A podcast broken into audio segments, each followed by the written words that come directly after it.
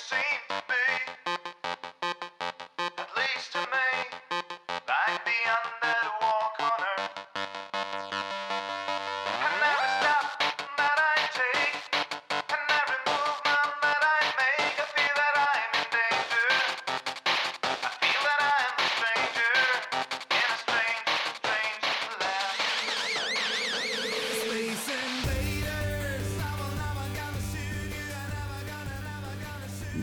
pues pasa el veranito y estamos de vuelta por aquí en el episodio número 54 de- del podcast. Eh, es difícil, sabéis que siempre al principio del podcast hablamos de los comentarios que nos habéis hecho. En este caso es difícil hacerlos todos porque realmente, y es una cosa que nos gusta mucho, se ha generado un debate muy interesante porque en el último programa hablábamos de los juegos semicooperativos. Y en la BSK, en el hilo que donde colga, donde cuelga Gabriel, el anuncio del podcast, pues se generó un debate interesante sobre lo que son juegos semicooperativos, la diferencia entre juegos semi- semicooperativos y roles ocultos, que es algo que nos habéis dicho mucho, que, que nosotros hablamos de juegos semicooperativos, eh, por ejemplo, como Galáctica, y que realmente esos son juegos de roles ocultos, porque no, simplemente no sabes quién está haciendo qué, pero no, es, no estás cooperando. Eh, bueno, se ha generado un debate bastante interesante. En la BSK participa mucho Calvo, el que aprende, y Gizmo, sobre todo. Y más que reproducir lo que se ha dicho aquí, pues, pues lo mejor es si os interesa el tema, pues ir allí al hilo y tal. Esencialmente me gusta porque te das cuenta de que efectivamente es un tema polémico, porque hay gente que sigue manteniendo que que no está de acuerdo. Nosotros en aquel programa pues teníamos la postura de que, de que el que se equivoca en un juego semicooperativo no es el que, el que rompe la partida si ve que va a perder, sino el que hace, el que no deja, deja oportunidad a los demás de ganar hasta que lo tiene muy claro. Y bueno, pues hay gente que dice que no, que, que el tema del juego es sobrevivir, por ejemplo en Náufragos, que el tema del juego, es sobrevivir y que no tiene sentido, aunque vayas a perder, pues intentar mm, extorsionar a los demás con perder la partida, ¿no? Bueno, pues mm, está bien porque realmente hay, hay visiones encontradas sobre, sobre el asunto. Un poco en iBox, que si hay comentarios más genéricos, perdón, sí que pues nos comenta bueno Preacher nos dice que ahora que se ha empezado a hacer el Arkham Horror LCG que justo que resulta que nos ponemos a hablar del Señor de los Anillos LCG y, bueno y que si ahora resulta que se va a tener que comprar los dos bueno no es necesario comprarlos los dos los dos son muy buenos juegos cada uno tiene sus matices y, y de hecho en este programa se ha notado que hay una comunidad muy fanática de eh, de, de Horror o sea perdón de Señor de los Anillos LCG que está muy viva y de hecho además yo creo que está muy viva porque por lo que sé, Fantasy Flight no les cuida mucho y son ellos mismos los que han tenido que generar sus propios torneos. Ahora creo que en septiembre hay un fin de semana de, dedicado al, Señor de los Anillos y que la propia comunidad es la que se está intentando mantener el juego a flote más allá de las ventas, que Fantasy Flight sigue editando cosas, pero yo creo que, que sí que se ha notado ahí un poco de falta de atención al juego y son los propios miembros de las comunidades los que lo están, los que lo están llevando muy bien. En ese sentido... Eh, bueno, eh, Mugen también nos dice que, que él eh, es un, tiene el Arkham LCG que le encanta, o sea, perdón, el Señor de los Años LCG, y que la parte de las aventuras que se empezó a cocer en el Señor de los Anillos LCG es un poco el caldo primigenio del que luego ha salido el Arkham que tiene muy buena pinta, pero que él no se ha metido porque efectivamente meterse en dos LCGs de este, de este calibre pues ya se va un poco de, madre. También nos dice Mugen, pues nos habla un poco del, del, de que le parece interesante el tema del, de los semicooperativos nos dice que él no ve claro lo de lo de que los juegos de roles ocultos sean semicooperativos, yo creo que es una línea muy fina, a veces es difícil separarlos, y yo hablo más casi en las sensaciones en sí que en las mecánicas. Yo sí tengo sensación cuando estoy en, un, en un Battlestar Galáctica que estoy cooperando, pero estoy haciendo lo mío, sobre todo cuando eres el malo, ¿no? Estoy cooperando, pero para disimular, no, no porque mmm, quiera que gane la partida a los otros, pero tengo que cooperar a pesar de que no es mi objetivo principal, ¿no? Por eso era un poco, un poco ese matiz. Y luego tanto él como, como Pablo Pazo nos dice que le gusta mucho la sección de Rewind, que está muy bien, porque a veces, eh, bueno, las primeras impresiones nos equivocamos, como fue mi caso en el Incómodos Invitados, y que está bien volver a traer juegos a, adelante porque, porque bueno, para, para ver si seguimos pensando lo mismo, ¿no? Y por último, Jonathan Torres Martín, creemos, porque la verdad es que no lo entendemos muy bien, que nos da un unfollow a nosotros por ser haters de maldito. Bueno, si es así, pues, pues merecido es y lo aceptamos de buen grado.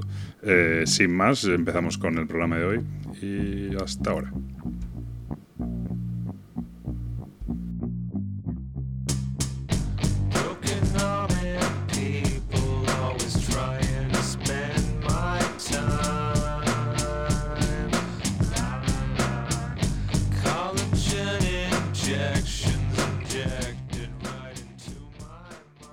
Bueno, pues estamos aquí en el episodio número 54 del podcast Punto de Victoria, conmigo Gabriel, mi chef. Muy buenas. Y nada, la verdad es que seguimos nuestro ritmo habitual de uno al mes o así, o incluso menos, yo creo. Pero bueno, no podemos decir que hacemos parón veraniego, porque realmente no es parón veraniego, es el parón habitual, pero... Pero esto es uno cuando se puede, cuando uno puede. Claro. Eso es. Eh, sí, cuando hemos jugado, cuando coincidimos los dos, que no nos hemos ido de vacaciones, tal.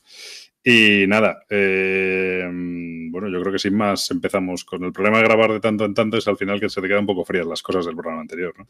Pero bueno, eh, por no darle más vueltas, eh, yo creo que empezamos con el tema de hoy, que hemos elegido lo que para mí es la importancia que tiene tanto el, a- el arte gráfico como el diseño gráfico hoy en día en los, en los juegos de mesa, ¿no?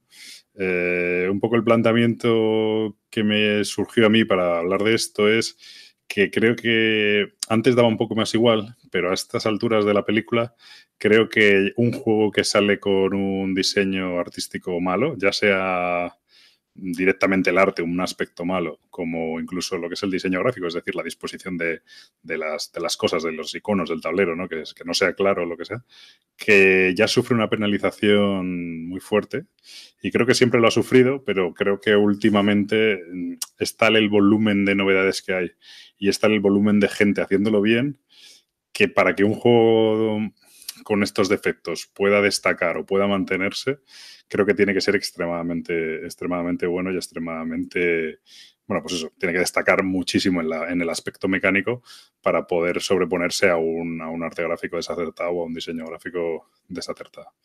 No sé tú cómo lo ves.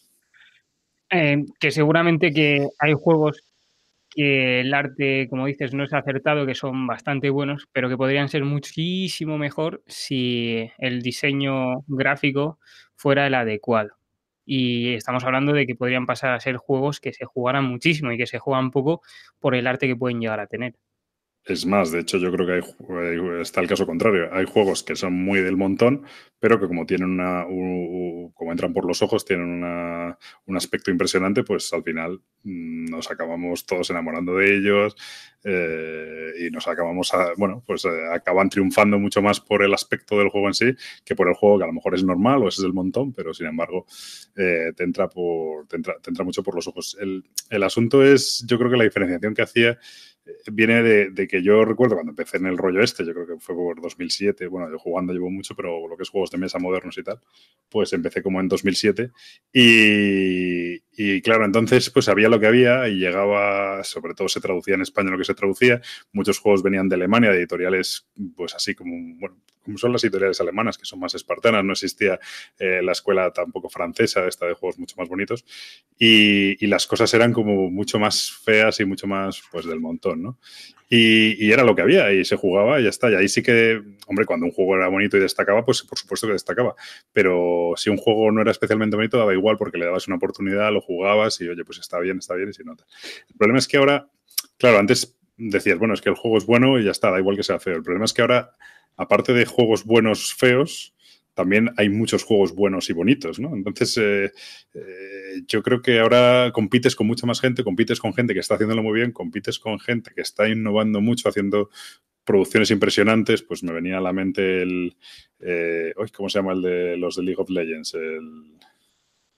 El Make versus Minion. El Mes versus Minions, ¿no? Cosas así, ¿no? Que, que, que, son, son barbaridades que está haciendo la gente, pero que son megaproducciones preciosas, todo, todo muy chulo. Hemos estado estos días jugando al Root, que ya hablaremos de él, ¿no? Y te das cuenta de, de lo cuidado que está todo, de, lo, de la ambientación que crea, de la, de, del trabajo que tiene detrás, no solo el juego mecánicamente en sí, sino, sino incluso de generación de un, bueno, como de una ambientación, ¿no? Incluso hay, han sacado peluches del, de, del juego, cosas así, ¿no? Entonces, claro, de repente llega otro con un juego que puede estar muy bien, pero todo eso no lo tiene y yo creo que le cuesta mucho entrar, le cuesta mucho destacar. Hombre, es que el aspecto tiene que ser cuidado porque eh, el mercado ahora mismo hay un montón de juegos y cada día salen más. Y las mecánicas, quieras o no, llegan a repetirse. Los juegos tienes la impresión no de jugar al mismo, pero sí que se repiten ciertas mecánicas o ciertos factores.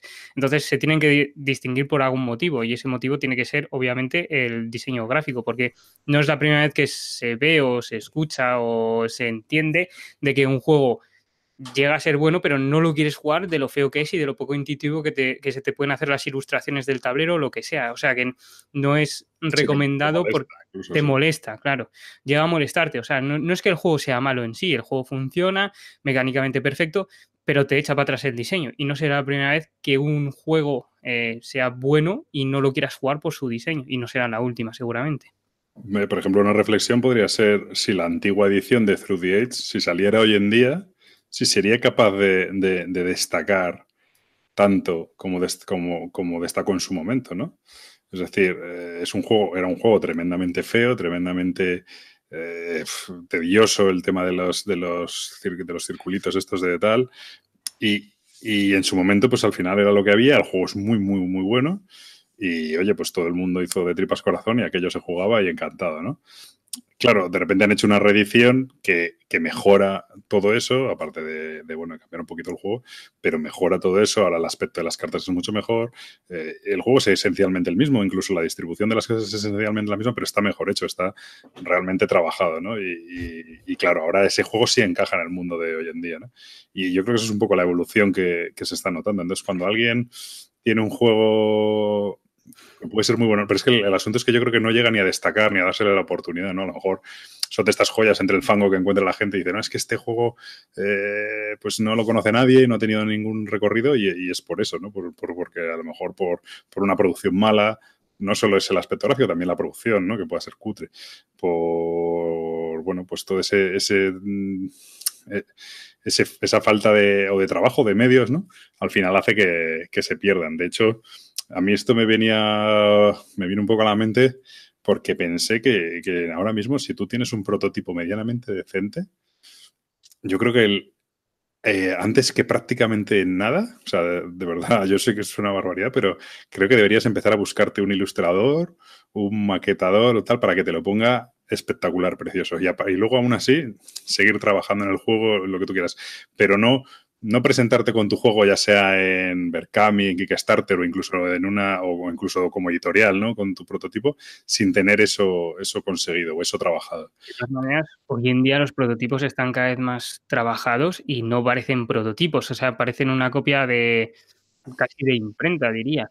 Sea, sí, la... y a mí me, vamos, yo creo que te estarás de acuerdo, los chicos de Strepbotics, el prototipo que llevan, que a mí me saltaban las lágrimas cada vez que me decían, no, esto ahora cambiamos todas las cartas y tal, y decía, pero bueno, si esto está ya, estaba para, hombre, a lo mejor no para imprimir, porque tiene todavía defectos un poco de, o tenía defectos de a lo mejor de diseño gráfico, de que unos iconos tenían que ser de una manera o de otra tal, pero aquello era espectacular, o sea, estaba, vamos que sí, podía haber sido un juego producido perfectamente, ¿no? Hombre, es que el prototipo que tienen es casi de producción final. Yo creo que cambiaron cosas, pero el aspecto visual del prototipo que llevaban, si te hubieran dicho que eso lo estaban vendiendo, comprabas una copia. O sea, no creo sí, sí, sí. En cuanto al aspecto, me refiero. Obviamente, ya el tipo de juego, pues te puede gustar más o menos. Pero una, por ejemplo, uno que sí que me viene a la mente y que, que, que respecta con respecto al 3D Ages y la segunda edición, eh, la primera de la Eon Sen era horrible. Ya, sí. Y por ejemplo, ese sería un juego que, que, que, yo diría eso, exactamente eso de me mola, me lo compraría, no me lo compro porque es feo.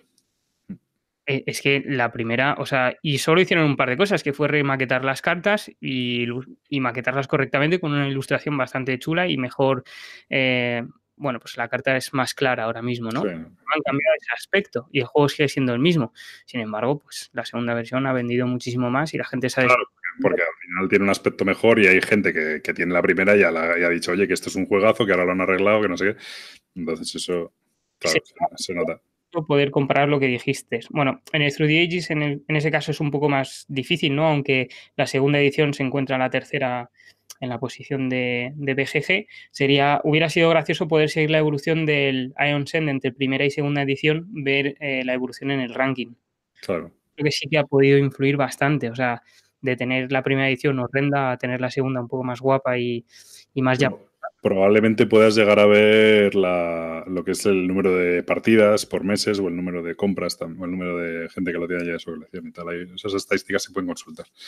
Eh, yo es eso, yo, mira, ahora mismo estamos en la feria, en la parte de pre-Essen, ¿no? Viene la feria de Essen en octubre, estamos ya empiezan a salir de las listas de los juegos y tal. Y yo, sinceramente, cuando repaso la lista de juegos, creo que ahora hay como unos 400 o 500, no sé cuántos hay. Va a haber hasta mil y pico, se supone. Y yo, cuando lo repaso, yo voy por la portada. O sea, así de claro. Mm, voy por la portada. Yo voy mirando, voy mirando, tal, tal, tal. Portada que me llame la atención o cosa que me llama la atención por que no tiene que ser que sea bonito. A lo mejor mm, lo que me evoca, el nombre o lo que sea, ¿no? Pues eso va, lo abro en una pestaña tal y luego lo reviso, ¿sabes? Pero no puedes ponerte juego a juego con 800 o con 1000 a mirar la descripción, a leerte las reglas, a tal. Entonces, al final, eso es un filtro súper importante. Hombre, eh, antes que nada te tiene que llamar la atención un juego para que lo abras. Y cómo te llama la atención en una prelista de ese, no has oído hablar de él, o sencillamente te está llamando la atención o, la portada o el nombre o, la temática que puede tener o, o, mismamente las mecánicas, ¿no? Pero parte importante no deja de ser la estética del juego. Mira, por ejemplo, ahora mismo están que van a sacar la reedición en Kickstarter de, del Rallyman, que no, que no es exactamente eh, lo mismo y tal, luego hablaremos de ello. Pero, pero tú ves el Rallyman en la, cuarta edición que tengo yo, que ya era mejor, y ves la, la nueva, el aspecto gráfico y no tiene nada que ver. Y, claro, es que el tío lo va a sacar en Kickstarter y tal, y con lo que, lo que tenía antes no, no puede funcionar. Y el juego es muy bueno, pero, pero claro, lo que había ya no vale, ¿sabes? Es que no... no... vale, pero ¿por qué no vale? Porque ahora los proyectos están cada vez más currados estéticamente. Claro, y porque hay, y por, sobre todo porque hay cantidad de proyectos donde elegir. Entonces, el otro día veníamos hablando de esto del Food Chain ¿no? Y entonces el Fuchen Magnate es un, es un muy buen juego, ya hablaremos algún día de él, no lo sé, no es, el estilo de este podcast, pero bueno. Y tiene un diseño gráfico súper chulo en todo, excepto en el tablero y los tokens, ¿no? Todo lo que tiene que ver con el cartón es, eh, está, ahora hablo de ello. Pero lo que son cartas, manuales, todo eso es precioso, espectacular. La caja incluso, la parte que está dibujada, porque hay una parte blanca, pero bueno. Eh, es, muy, es muy chulo. Pero sin embargo, el tablero está hecho lo más de verdad cutre. ¿eh? No es que sea porque es con las, con las tramas estas que tiene el PowerPoint y tal, y ha hecho de aquella manera. Y, yo lo decía, ¿no? Digo, bueno, o sea, no pasa nada, el juego es un juegazo y por eso consigue superar eso, ¿no? Pero te das cuenta de que, ya hemos dicho, estoy convencido que el que ha hecho el tablero no es el mismo que el que ha hecho las cartas. Convencido. Ese tío no ha podido, el tío que ha hecho esas cartas no ha podido entregar ese tablero, estoy convencido. Pero, pero bueno, pero al final yo decía, bueno, es que eh, ¿qué necesidad? Bueno, la gente me contesta, bueno, pero es que da igual, porque a la gente que le gusta este tipo de juegos le da igual que sea bonito o que sea feo, porque eso no es lo importante, lo importante es la economía del juego, lo que sea, lo que tú quieras, pero al final, eh, hoy en día no es que haya que elegir entre juegos bonitos y, malos y entre juegos feos y, buenos. Al final, lo que hoy en día también hay juegos bonitos y buenos. Entonces, si tú puedes elegir entre un juego bonito y bueno y, el, y otro juego que es igual de bueno pero es feo, pues al final te vas a quedar con el bonito. Es decir, no, no, tiene... Y de hecho a mí me hace gracia porque me dicen, no, porque este tipo de juegos, los juegos económicos, los 18XX, da igual. Y bien que cuando sale un 18XX currado, todos, vamos, eh, pierden el culo porque qué bonito es, por comprarlo, porque maravilloso, que qué edición más chula, no sé qué.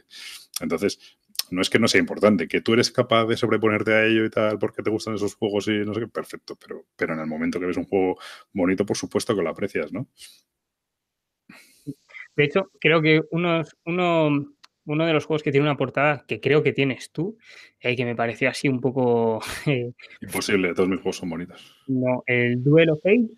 El Duel of Age es terrorífico, sí. El juego tiene pinta de morar y tiene pinta de ser una barbaridad y tengo unas ganas por probarlo. Pero si ya lo has probado, no te acuerdas, de verdad. sí, jugamos una de prueba, pero bueno. Jugamos una de prueba y no me acuerdo. Pues pues no, pero efectivamente el juego, eh, la portada es horrible, las, tramas de los tableros son horribles también. Yo creo que lo, lo vuelves a maquetar, lo vuelves a diseñar con diseños actuales, lo haces un juego más costoso, ese juego, vamos, eh, por, no- o sea, ya te digo, no recuerdo la partida, pero sé que cuando estuve mirando de qué iba, cómo iba, etcétera, me llamó muchísimo la No, atención. no, el, juego, el juego está muy bien. No sé hasta qué punto está equilibrado y tal. Es un, es un pifostio juego. Pero, pero bueno, sí, efectivamente. Es un caso de un juego que y da un poco de pereza sacarlo precisamente por, por eso, porque no es bonito, no es agradable, de tal. Pues las cosas no están bien maquetadas, no, Eh, tal, el manual no es muy allá. Entonces todo eso al final lastra el juego. Y sin embargo, que algún día hablaremos de, él. La verdad es que es un juego que jugamos en su día, tengo que volver a retomar, que es el, el Near and Far, eh, cerca y lejos, que es un poco la, la secuela del Arriba y Abajo que ha sacado ahora de pero es del mismo, de Ryan Laukat, de- del mismo autor y de la misma editorial. Eh, yo la sensación que me queda cuando juego ese juego es que yo lo juego y digo, pues no tiene nada de especial, es un Eurogame sencillito, tal, está bien, funciona, es todo correcto, es agradable, mm, es divertido, dura poquito, una hora y tal, pero, pero juegas al juego y se te queda cara de, de, pasmarote, de, pero de, de, agradable, ¿sabes? Es decir, has jugado al juego y to- todo resulta agradable, las cartas son bonitas, los, los textos son evocativos, eh, el diseño del tablero es precioso, vas, cambiando, ves, vas viendo que hay diferentes tableros, los objetos que sacas están todos dibujados como con cariño, mm, los paisajes, todo es, todo es agradable, ¿no? Y el juego lo juega y no es que yo no puedo decirte, no es que esto es como un Fuche Mainate, ni de coñas como un Fuche Mainate, ni de coñas como un Through the Age. Sin embargo, es un juego que saco, juego y, me quedo a gusto, ¿sabes? Me quedo, pues oye, pues es, pues, pues qué, qué bonita experiencia, ya está. No me ha cambiado la vida, no, tampoco es un juego que te cuente, es decir, que te, un- como un, a lo mejor un juego súper temático, ¿no? Que se te queda una historia detrás, ¿no? Es un juego normal, está bien, es muy agradable, pero no, pero sin embargo, toda la producción del juego, todo es una experiencia completa, ¿no? No es solo, no es solo un- unas mecánicas, ¿no? es una experiencia completa de pues, visual también. Y, y eso se, se- yo lo noto, lo noto en algunos juegos. El root, el root es exactamente lo mismo. El root no es solo el juego del tablero, sino es que todas las fichitas, todos los, todo tu, tu tablero personal, todo, es- todo, ¿sabes? Es un, El conjunto claro. De todo funciona y que mecánicamente te pueda atraer o no, el conjunto de lo que es el diseño más las mecánicas te, te llama la atención y te deja embobado. O sea, tú estás jugando, aunque no sea un juego extremadamente ni complejo ni, ni nada del otro mundo, pero lo disfrutas simplemente por, por el conjunto del juego. Eso es. Entonces, yo, yo es un poco eso. Creo que hoy en día ya no se puede. No, te, no es que no se pueda permitir. O sea, yo no es que reniegue de los juegos que. O sea, yo no es que diga, no, pues este juego no lo juego o no lo, o no lo pruebo por esto, ¿no? Porque realmente no es así. Pero creo que realmente va a, escapar de mi radar. Y salvo que alguien me venga a decir, oye, esto es buenísimo, esto tienes que probarlo tal, pues probablemente pase desapercibido. Y creo que el mercado no va, no va a funcionar, no va a aceptar un juego que no esté muy trabajado estéticamente. Por eso creo que al final, eh, que es un poco por donde iba, cuando tienes un prototipo, cuando tienes un proyecto, cuando tienes...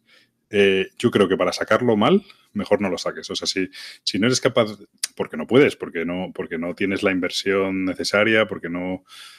Pues busca, espérate, busca alternativas, contacta con una editorial, eh, lo que sea, pero es mejor aguantar el juego y no quemarlo con un, con un mal diseño que, que sacarlo aunque sea con mal diseño para ver si para ir tirando, ¿no? Y ya harás una segunda edición. No porque eso creo que penaliza mucho. Pues mira, el, al final el, siempre lo hemos dicho del el de los zombies, ¿cómo se llama? El After the Virus, ¿no? Pues yo creo que el After the Virus con un diseño chulo, tú imagínate el After the Virus dibujado por Ryan Laukat, ¿sabes? Por el de Neil and Far. O por, Porque eh, tiene un diseño feo, ¿vale? Para, a, a mí las ilustraciones no me disgustan tanto, ya es cuestión de gusto. La ilustración es lo de, es lo de menos. No, no es, no es preciosa, pero te puede incluso hasta hacer gracia. Pero el diseño de las cartas es horrible. Efectivamente. Y son los marcos, todo eso es horrible. Le pasa mucho a los juegos de Stronghold Games también. Los juegos de Stronghold Games eh, son, son juegos de los 90 en cuanto al diseño. pero sin embargo, ese juego, bien que lo has jugado y has jugado varias partidas y te ha enganchado. O sea, Pero ¿por qué pasó eso? Porque había dos o tres personas en Twitter constantemente eh, poniendo que habían jugado partidas, que estaba muy bien, que no sé qué, y ante la insistencia tal, y son gente de la que te fías, dices, bueno, pues lo pruebo. Pero a mí de- ni de coña veo yo eso en una estantería en un, en un sitio y, y me animo a probarlo, ¿sabes? Tiene que ser algo así, porque alguien te ha insistido mucho y, y tal.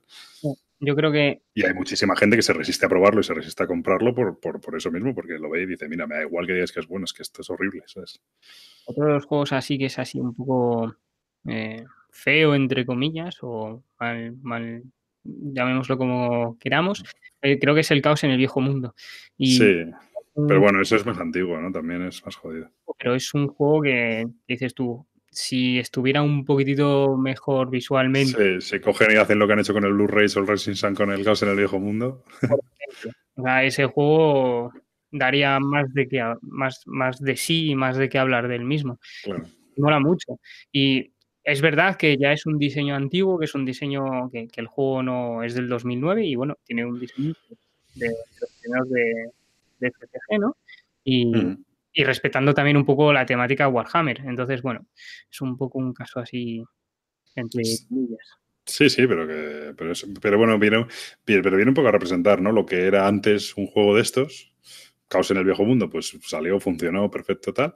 Pero hoy en día la gente lo que te saca es un Rising Sun, un Blu-ray, o un- es el mismo tipo de juego y al final necesitas algo más, ¿sabes? Y, bueno, Diría que el Maze Knight tampoco, o sea, el Maze Knight, que espero que mejoren un poco las figuras y tal. El juego no, el juego no es feo, la maquetación, las cartas, todo eso no es feo.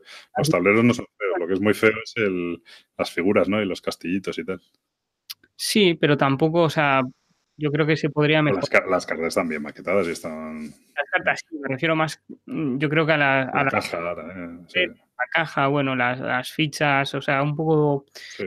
Tiene algunos elementos que, que si se revisaran y se ajustaran a, a la época actual de los juegos de mesa, pues a lo mejor sí que mejoraría bastante. Me da igual que. Me da la sensación de que va a venir tal cual. ¿eh? Yo creo que es una reedición que han metido todo en una caja y listo. No, Me es- da- ¿eh? O sea, por ¿El perfecto. qué? Que yo no me quejo que por mí perfecto, pero que son juegos que si les dieran un lavado de cara seguramente serían llamarían más la atención. Yo es eso, yo creo que hoy en día mm, eh, no, no, mira, pues por ejemplo también pasaba con los Eklund, que todos los que les gustan los Eklund, no, que los Eklund, que guay, da igual que sea feo, me da igual, porque antes eran horribles.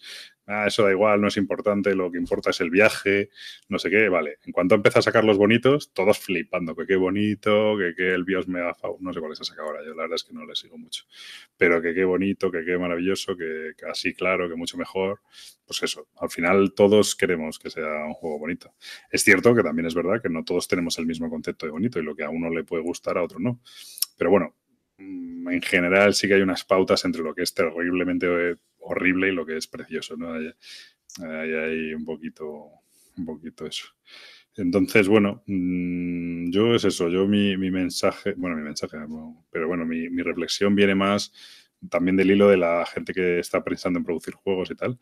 Mm, creo que si no eres capaz, por lo que sea, de, de tener una edición bonita, de contratar un ilustrador bueno, a un diseñador gráfico, que muchas veces se desprecia y siempre se piensa en el ilustrador, que es lo, que es lo importante, y sin embargo, probablemente el diseño gráfico sea incluso más importante, ¿no? Siempre se meten mucho con Clemens Franz por sus portadas y tal. Yo no soy muy... Me da un poco igual, porque que si tiene la mano deforme, que si el codo está no sé qué, que qué bichos más feos dibuja, pero luego lo que es cierto es que es un, un tío que hace uno... ¿Clemens Franz? Me estoy equivocando. No, no, Clemens Franz sí, ¿no? Es el de... Creo que sí, pero es que Sí, a ti te pasa como a mí, ¿eh? Eh, No tengo tan claro. Lo mismo estoy equivocando. Bueno, el del agrícola, el de. No, no es, el, no es ese. Bueno, no sé, me da igual. El del agrícola, el del colonist, todos estos siempre le ponen a parir porque si son súper feos, que vaya oveja bizca, que no sé qué, lo que tú quieras. Pero son juegos que luego te sientas a jugarlos y todo está en su sitio, todo está perfectamente claro, todo está perfectamente organizado. Tal. Luego hay gente que dibuja que te cagas, todo precioso, pero realmente es imposible jugar porque no, porque no están las cosas, porque faltan los iconos, porque no se corresponden unas cosas con otras, eh, porque el tablero es demasiado oscuro, porque el tablero es demasiado claro, porque tiene demasiados colores. Y eso no es el ilustrador, eso es el diseñador gráfico, ¿no? El que tiene que decidir cómo, cuál es la iconografía de un juego, cómo se maquetan las cartas, todo eso, y eso es muy importante.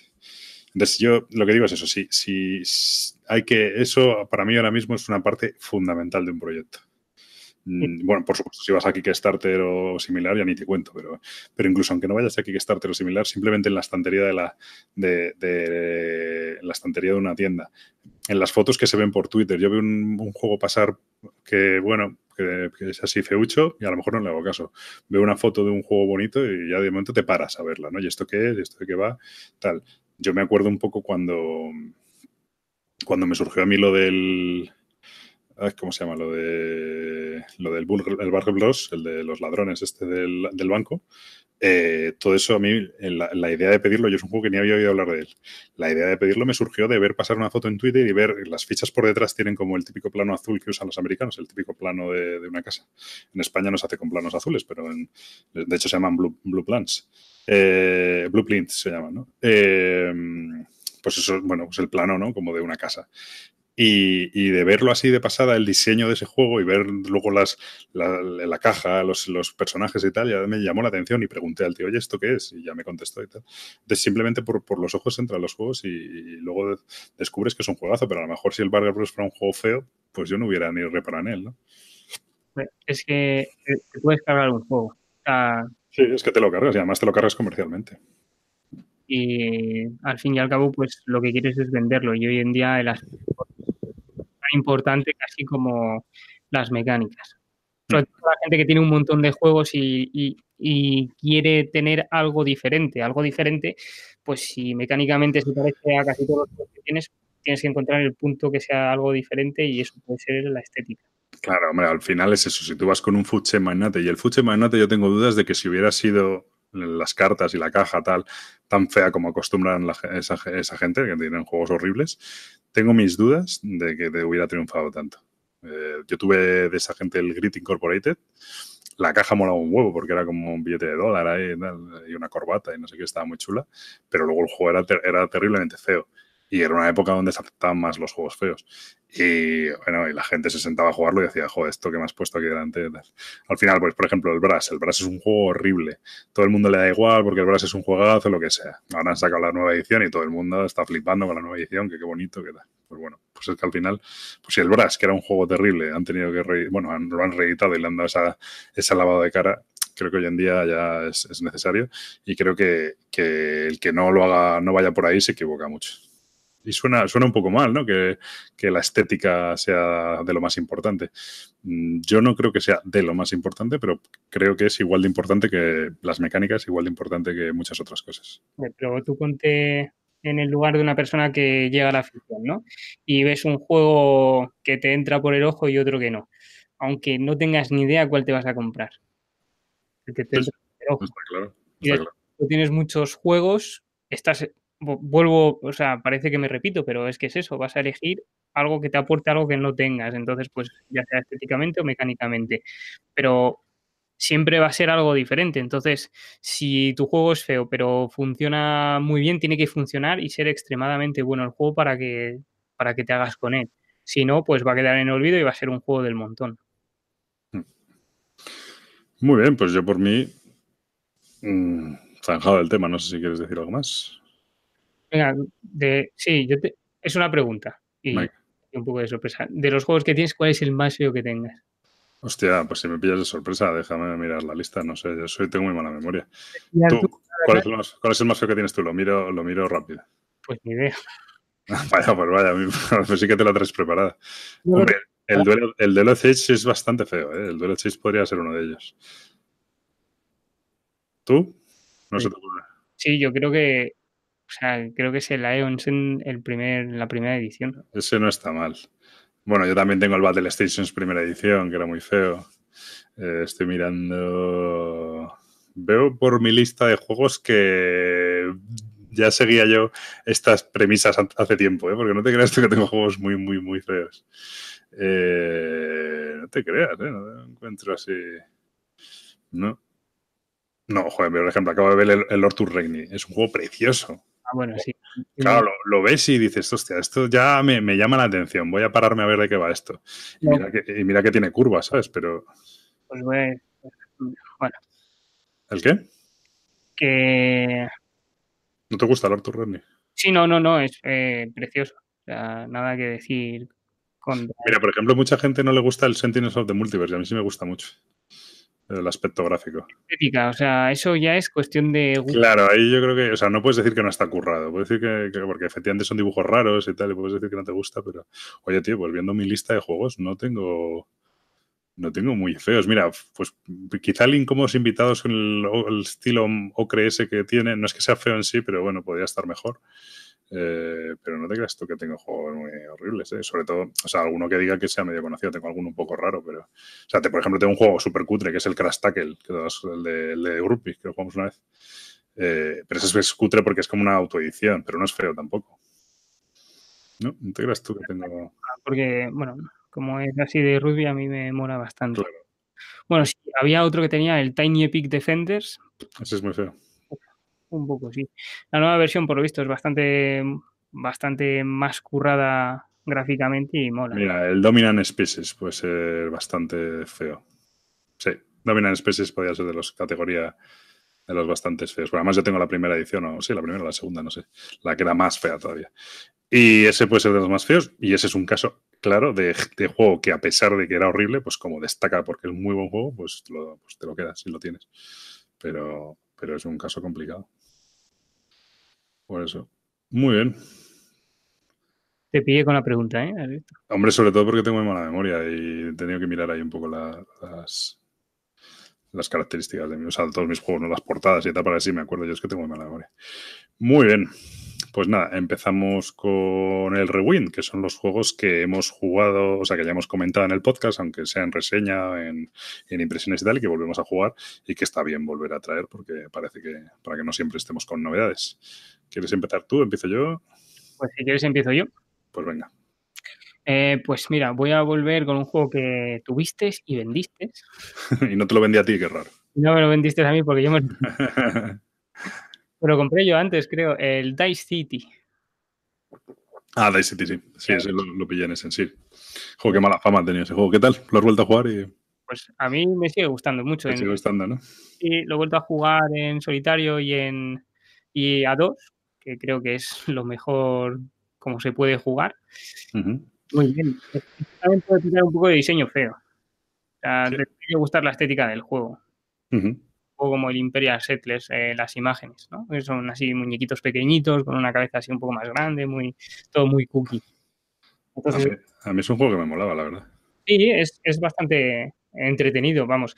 Es, mecánicamente es lo más sencillo del mundo. Tiras eh, los cinco dados o seis dados que corresponden a cada color y eh, dependiendo del resultado vas a activar uno u otro edificio de la línea. Con eso te van a dar recursos, te van a dar diferentes cosas y vas a ir comprando otras cartas y vas a mejorar tu ciudad. Y entonces cada vez que caiga el dado en esos edificios, pues vas a activar los nuevos edificios que has comprado, vas a recibir más y el juego acaba cuando eh, construyes mm, los barcos o derrotas a los bandidos. Bueno, tiene una serie de condiciones final, pero es eso, es eh, una pequeña construcción de, de tu ciudad y a mí me gustaba mucho. No, no tiene muy buena nota, tiene un 6,9. Bueno, oye, está, justo está mirándolo. Un 6,9, que es que es un 7, con 3.300 ratings, no es la mierda de la que estábamos hablando aquí. Es de estos casos que se producen en Essen, o al volver de Essen, que yo creo que va mucho por barrios, de que alguien dice que un juego es una mierda y esa persona, pues por lo que sea, tiene influencia, se le escucha más y tal, y entonces ya queda en el imaginario colectivo que el juego es una mierda, pero una mierda terrible. Y luego lo juegas y te das cuenta que, bueno, pues, pues no, a lo mejor no es un juegazo, pero que tampoco es una mierda terrible, ¿no? Eh, entonces, bueno, pues es de esos juegos que, que bueno, a mí si te gusta, bueno, es que además es que es lo que dices tú, tampoco es muy sencillo saber si te puede gustar o no, es que tiras los dados, el, número que te sale es lo que, lo que, la matriz lo que vas a activar, el número y el color, y, con los poderes de mover de dados de sitio y tal, pues haces tus combos y te vas construyendo tu, tu, tu civilización, por así decirlo, ¿no? Es un tracombero, entonces cada vas a orientar en cada partida tu ciudad de manera diferente y vas a ir a cosas diferentes. Entonces, mola porque hay en partidas que vas a ir a edificios morados que son los que te dan puntos al final de la partida, otros a producir, otros a edificios de comercio. Bueno, entonces, pues es eso, lo vas orientando. ¿Por qué digo que a dos jugadores? Un turno bastante grande, porque entre que resuelves y no tus acciones y si una Sí. un poco de AP y tiene un rewind y utilizo este dado para no sé qué y no sé cuánto, no. A dos, pues muy deprisa porque es juego, cojo esto o no sé qué y le vuelve a tocar al otro. Entonces, Mm. cuando metes ya el tercero o el cuarto, pues bueno, se hace un poco así. Pues eso, yo es verdad que es un juego que si te gustan los juegos de dados de- y de combos de cartas y tal, pues oye, échale un ojo porque es un juego que está bien y además probablemente se pueda conseguir hasta barato porque como ha tenido tan mala, tan mala fama. Yo no creo que tenga mala fama, de hecho, No, tu- tuvo mala fama entre la comunidad española, yo creo. Y de hecho, ahora viendo la nota, no, o sea, la fama que tenía era de ser un juego de cinco y medio, de 6, ¿sabes? Y, y, ah, con 3.300 notas, un 6,9 no está nada mal. 881 en el ranking, ¿sabes? Que tampoco es una cosa Ujú. wow. Pero está entretenido, a mí me gustaba mucho, ya te digo, es mm, con es de los juegos que me suelen gustar. Muy bien, perfecto. Venga, pues yo voy a ir con uno que no he llegado, no hemos llegado a reseñar, aunque hice un comentario en un en un follow, un follow es el bueno, en el follow, como es que si no nos critican luego que no, que no se entiende. Eh, le di el voto positivo a este juego y viene un poco al hilo, aunque no estaba preparado, pero viene un poco al hilo de, lo que veníamos comentando antes del diseño. ¿no? En este caso es el Días de Radio, que es un juego de Alejandro Mayo Sasso, y los artistas son Pablo Camarasa y Pedro Soto, y que lo edita en España, se me ha ido el nombre, Montaver Ediciones, ¿vale? Y veo que tiene además otros dos, otros dos editores por el mundo, así que me alegro mucho. Eh, bueno, la, la edición de este juego es preciosa eh, y tal, y es, tampoco voy a darle muchas vueltas, es un juego de contar historias, es un juego totalmente cooperativo y se trata de contar una historia. Tú tienes un, te ponen un micrófono delante y tienes un temporizador, un reloj de arena, no sé, son dos minutos o algo así, y te van los otros jugadores jugando unas cartas delante. Entonces, bueno, hay una ambientación, se decide una ambientación al principio, pues mafia, ¿no? Va sobre la mafia.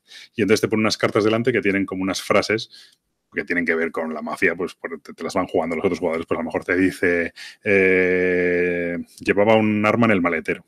Y tú tienes que estar contando una historia. Bueno, esto se basa en los antiguos programas de radio que contaban historias directamente en- por la radio, ¿no? Pues son historias de ficción, en teoría. Y entonces tú tienes que, en esos dos minutos, contar una historia, intentar hilar alguna de las cartas que te han pasado, y cuando acaban esos dos minutos, le pasas el micrófono al de tu izquierda y automáticamente tiene que seguir contando la historia donde tú la has dejado. Le va, todo el mundo le va jugando cartas y esa persona pues tiene que elegir una de las cartas que le han jugado e intentar hilar ese concepto dentro de esa historia, ¿no? Y entonces al final da un par de vueltas a la mesa y entre todos se genera una, una historia.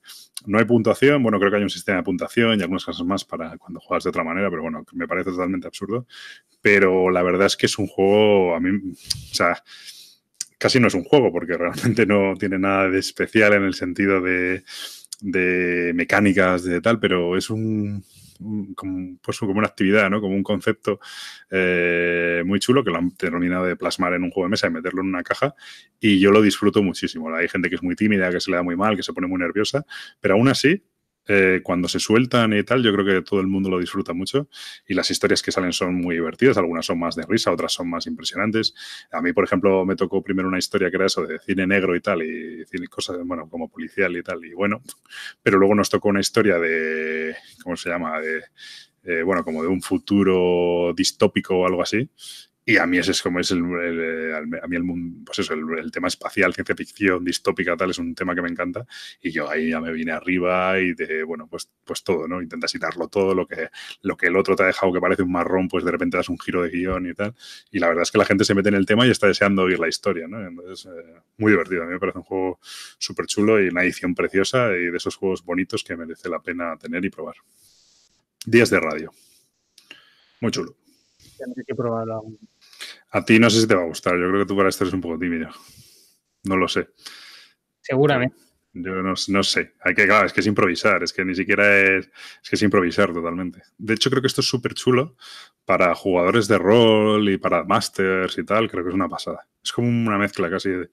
de- como un juego de, de rol súper narrativo. Al final no hay rol porque no, eres, no estás representando un personaje, ¿no? Pero, pero sí cuentas una historia. Y, y muy guay, la verdad. Pues eso, días de radio de Montaver. Muy chulo. Más.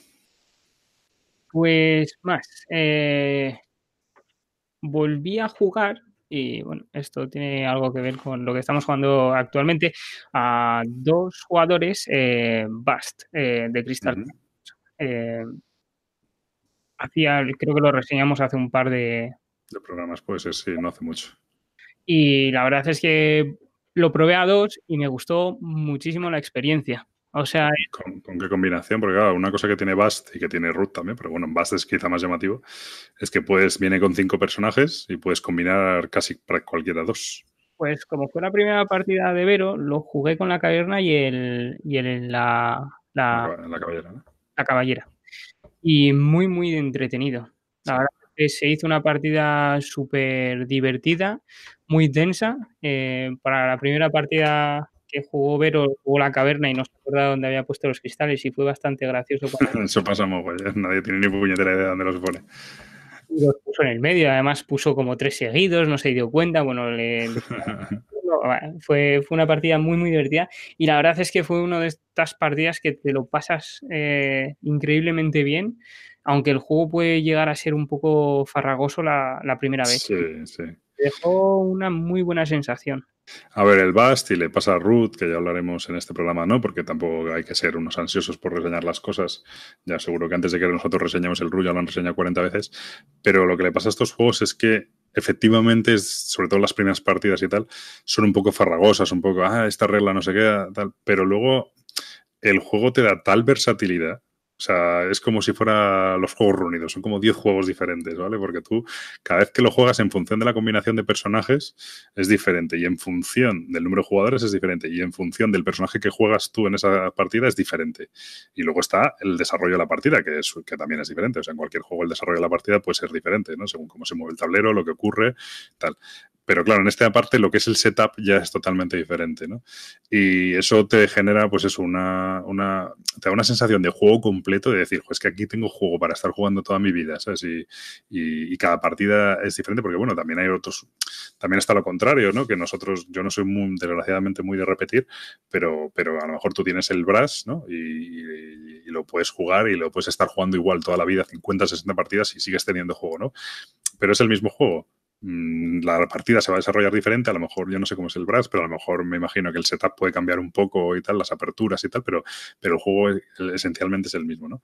Y ya está, es, es estupendo, es tan bueno que lo disfrutas una y otra vez igual y, fenomenal, ¿no? Depende de los jugadores también, y- pero en el, en el root o en el bust sí que es verdad que el planteamiento cada vez que lo juegas es totalmente diferente y eso mola mucho. Es que la partida se te hace completamente diferente según lo que juegues.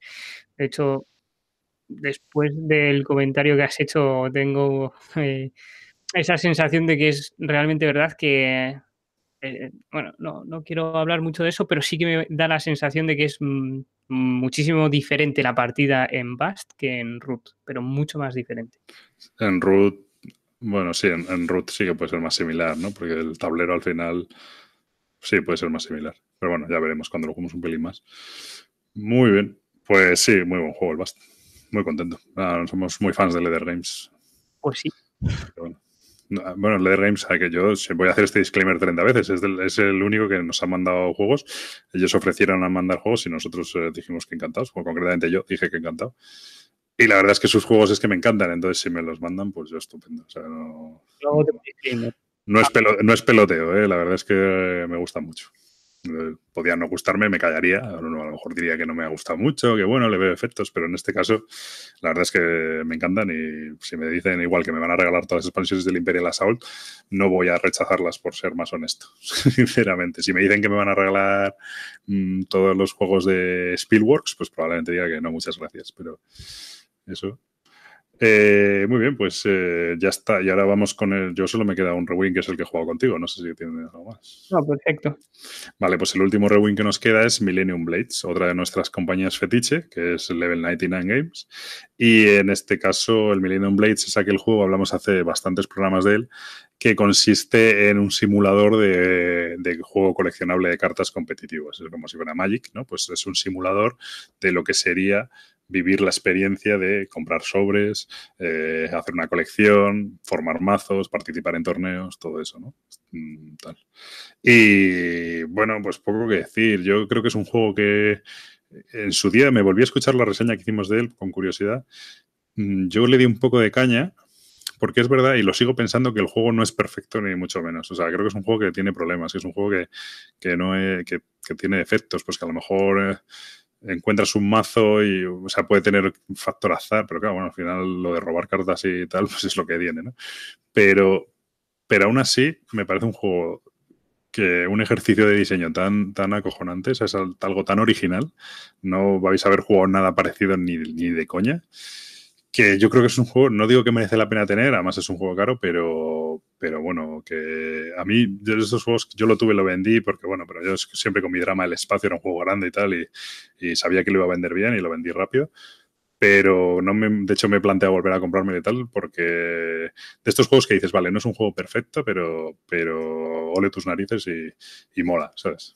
Pero es que la experiencia que aporta durante la partida, o sea, vale, no será perfecto. Y tendrás partidas ranas por... Bueno, eh, más que partidas ranas, yo lo que veo, lo que veo es que tienes partidas en las que, o sea, no ranas porque te lo estás pasando bien, pero tienes partidas en las que, o me da la sensación, que hasta que, está perdida, es decir, que no puedes hacer gran cosa, ¿sabes? O, o, no sabes hacerlo, yo qué sé, pero que a lo mejor al final uno hace un mazo y le sale bien, el otro intenta una estrategia y no le sale bien y ya estás jodido, ¿sabes? Porque el otro ya parte de ese mazo que está bien y tú partes del otro mazo que está mal y tienes que intentar mejorarlo.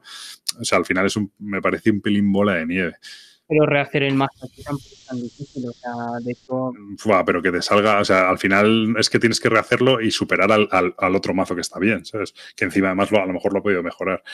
Quiero decir, por ejemplo, yo en el último, en la última partida que hicimos, que no me parece mal, ¿sabes? Pero, pero intenté una estrategia muy loca de, no me acuerdo qué era, de dar la vuelta a todas las cartas o no sé qué, y oye, no me salió bien pero por ejemplo me lo pasé mucho mejor que si hubiera intentado. O sea, yo hice el primer torneo y os gané sin ningún problema.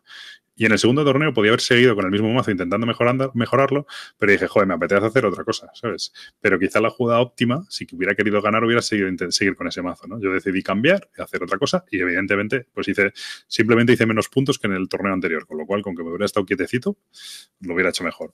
Pero, pero, pero me parece más divertido intentar hacer algo nuevo, ¿no? Entonces, eh, bueno, no sé cómo se podría manejar de otra manera a nivel, me refiero a nivel juego perfecto para ganar el mejor y no sé qué.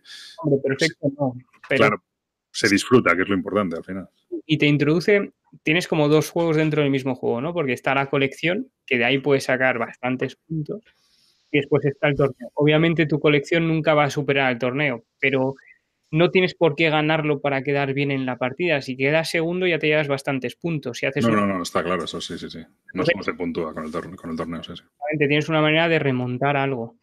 Eh, y ahí está la, la, óptica de si quieres puedes hacer eh, diferente en cada torneo y pasártelo bien. O sea, este juego yo creo que enfocarlo a querer ganar puedes ir a querer ganar, pero realmente es un juego de jugar, sentarte para la experiencia y pasártelo bien intentando cosas y ver hasta dónde puedes llegar con, con las mecánicas del juego y decir, pues vale, pues ahora me cojo esto y voy a ver si dando la vuelta a estas cartas puedo llegar a hacer tal combinación y ves... Claro, es, es, un poco eso. Si, si, vas con esa predisposición, un poco de voy a disfrutarlo, voy a hacerme un mazo divertido de jugar, voy a hacerme tal, pues entonces yo creo que sí. Si vas ahí con el colmillo retorcido, pues si al otro le sale la colección porque roba carta y le sale y a ti no, pues es que pues ya, pues qué vas a hacer, ¿sabes? robando, o sea, tú puedes tener la suerte de que te toquen las cartas que necesitas para, para tu torneo y, y el otro, claro. la otra persona no. Bueno, pues ahí qué quieres hacer, estás robando cartas al azar. Bueno, pues pues a eso me refiero. No es, el, no es un juego ideal mecánicamente, pero es un juego que es muy interesante y es muy divertido. Una vez más, es juego para rato porque tiene millones de combinaciones posibles y tal, y, y, puedes explorar muchísimos caminos. Probablemente en casi todos te pegues un trompazo, pero bueno, es parte de la gracia del juego. Y claro, creo que si todo el mundo está jugando también a hacer cosas raras, pues también, pues oye, pues se sorprende todo el mundo, ¿no? A la hora de jugar. Pero claro, también es difícil y esa es una decisión que hay que tomar y yo como jugador lo hago, pero mucha gente no, no lo hace. De, oye, gana el primer torneo, os he ganado, mmm, vamos a jugar el segundo, voy a intentar en vez de salir, salirme un poco de mi zona de confort y intentar algo nuevo, ¿no? En vez de quedarme donde estoy, que quizás sería lo más lógico y lo más óptimo. O sea, el riesgo-beneficio, la relación riesgo-beneficio es, es, mucho mejor quedándose donde estás, ¿no? Que intentando hacer algo nuevo. Pero sin embargo es mucho más divertido el otro. Entonces hay que jugar yo creo un poco con esa predisposición y el juego se disfruta. Y en cualquier caso, incluso jugando a ganar, creo que una partida de este juego merece la pena en cualquier caso. O sea, creo que hay que probarlo para ver lo, lo, lo que es, como ejercicio de diseño, de, de, de, coger un tema y de, y de sacar el, el, lo que es la esencia de, un tema y ponerlo en un juego, creo que merece la pena. Y luego todos los guiños que tiene y tal. Y después, como siempre, eh, los juegos de Level 99 Games, eh, tienes un montón de variantes. Entonces vas a hacer juego y recorrido con el juego para aburrirte. Eso es otra cosa que se agradece bastante. Pues muy bueno, Level 99, eh, Millennium Blades, chulísimo. Vale, pues yo por mí lo que es la parte del rewind terminada. No sé si quieres hablar alguno más. Así me quedo alguno para más adelante. No, pero no hay problema. Si hoy solo vamos a reseñar dos, lo que tú quieras. Eh, no, no, no, no especialmente, vamos. Muy bien, vale, perfecto. Muy bien, pues vamos a empezar con las reseñas. Eh, ¿Con cuál empezamos? ¿Con el tuyo? ¿Con el mío? Pues casi con el tuyo, ¿no? Con el mío, vale. Bueno, pues en mi caso, mira, un ejemplo. No, no es feo, ¿te parece feo? A ver, no me parece feo, pero no me parece especialmente sencillo al principio. Bueno, tú es que tienes ahí una obsesión con el icono ese de las cartas. Bueno, Eso aparte, pero la, la posición del tablero, de la configuración del tablero, no me parece especialmente bonita tampoco. no es. eh, no es intuitivo, pero bueno.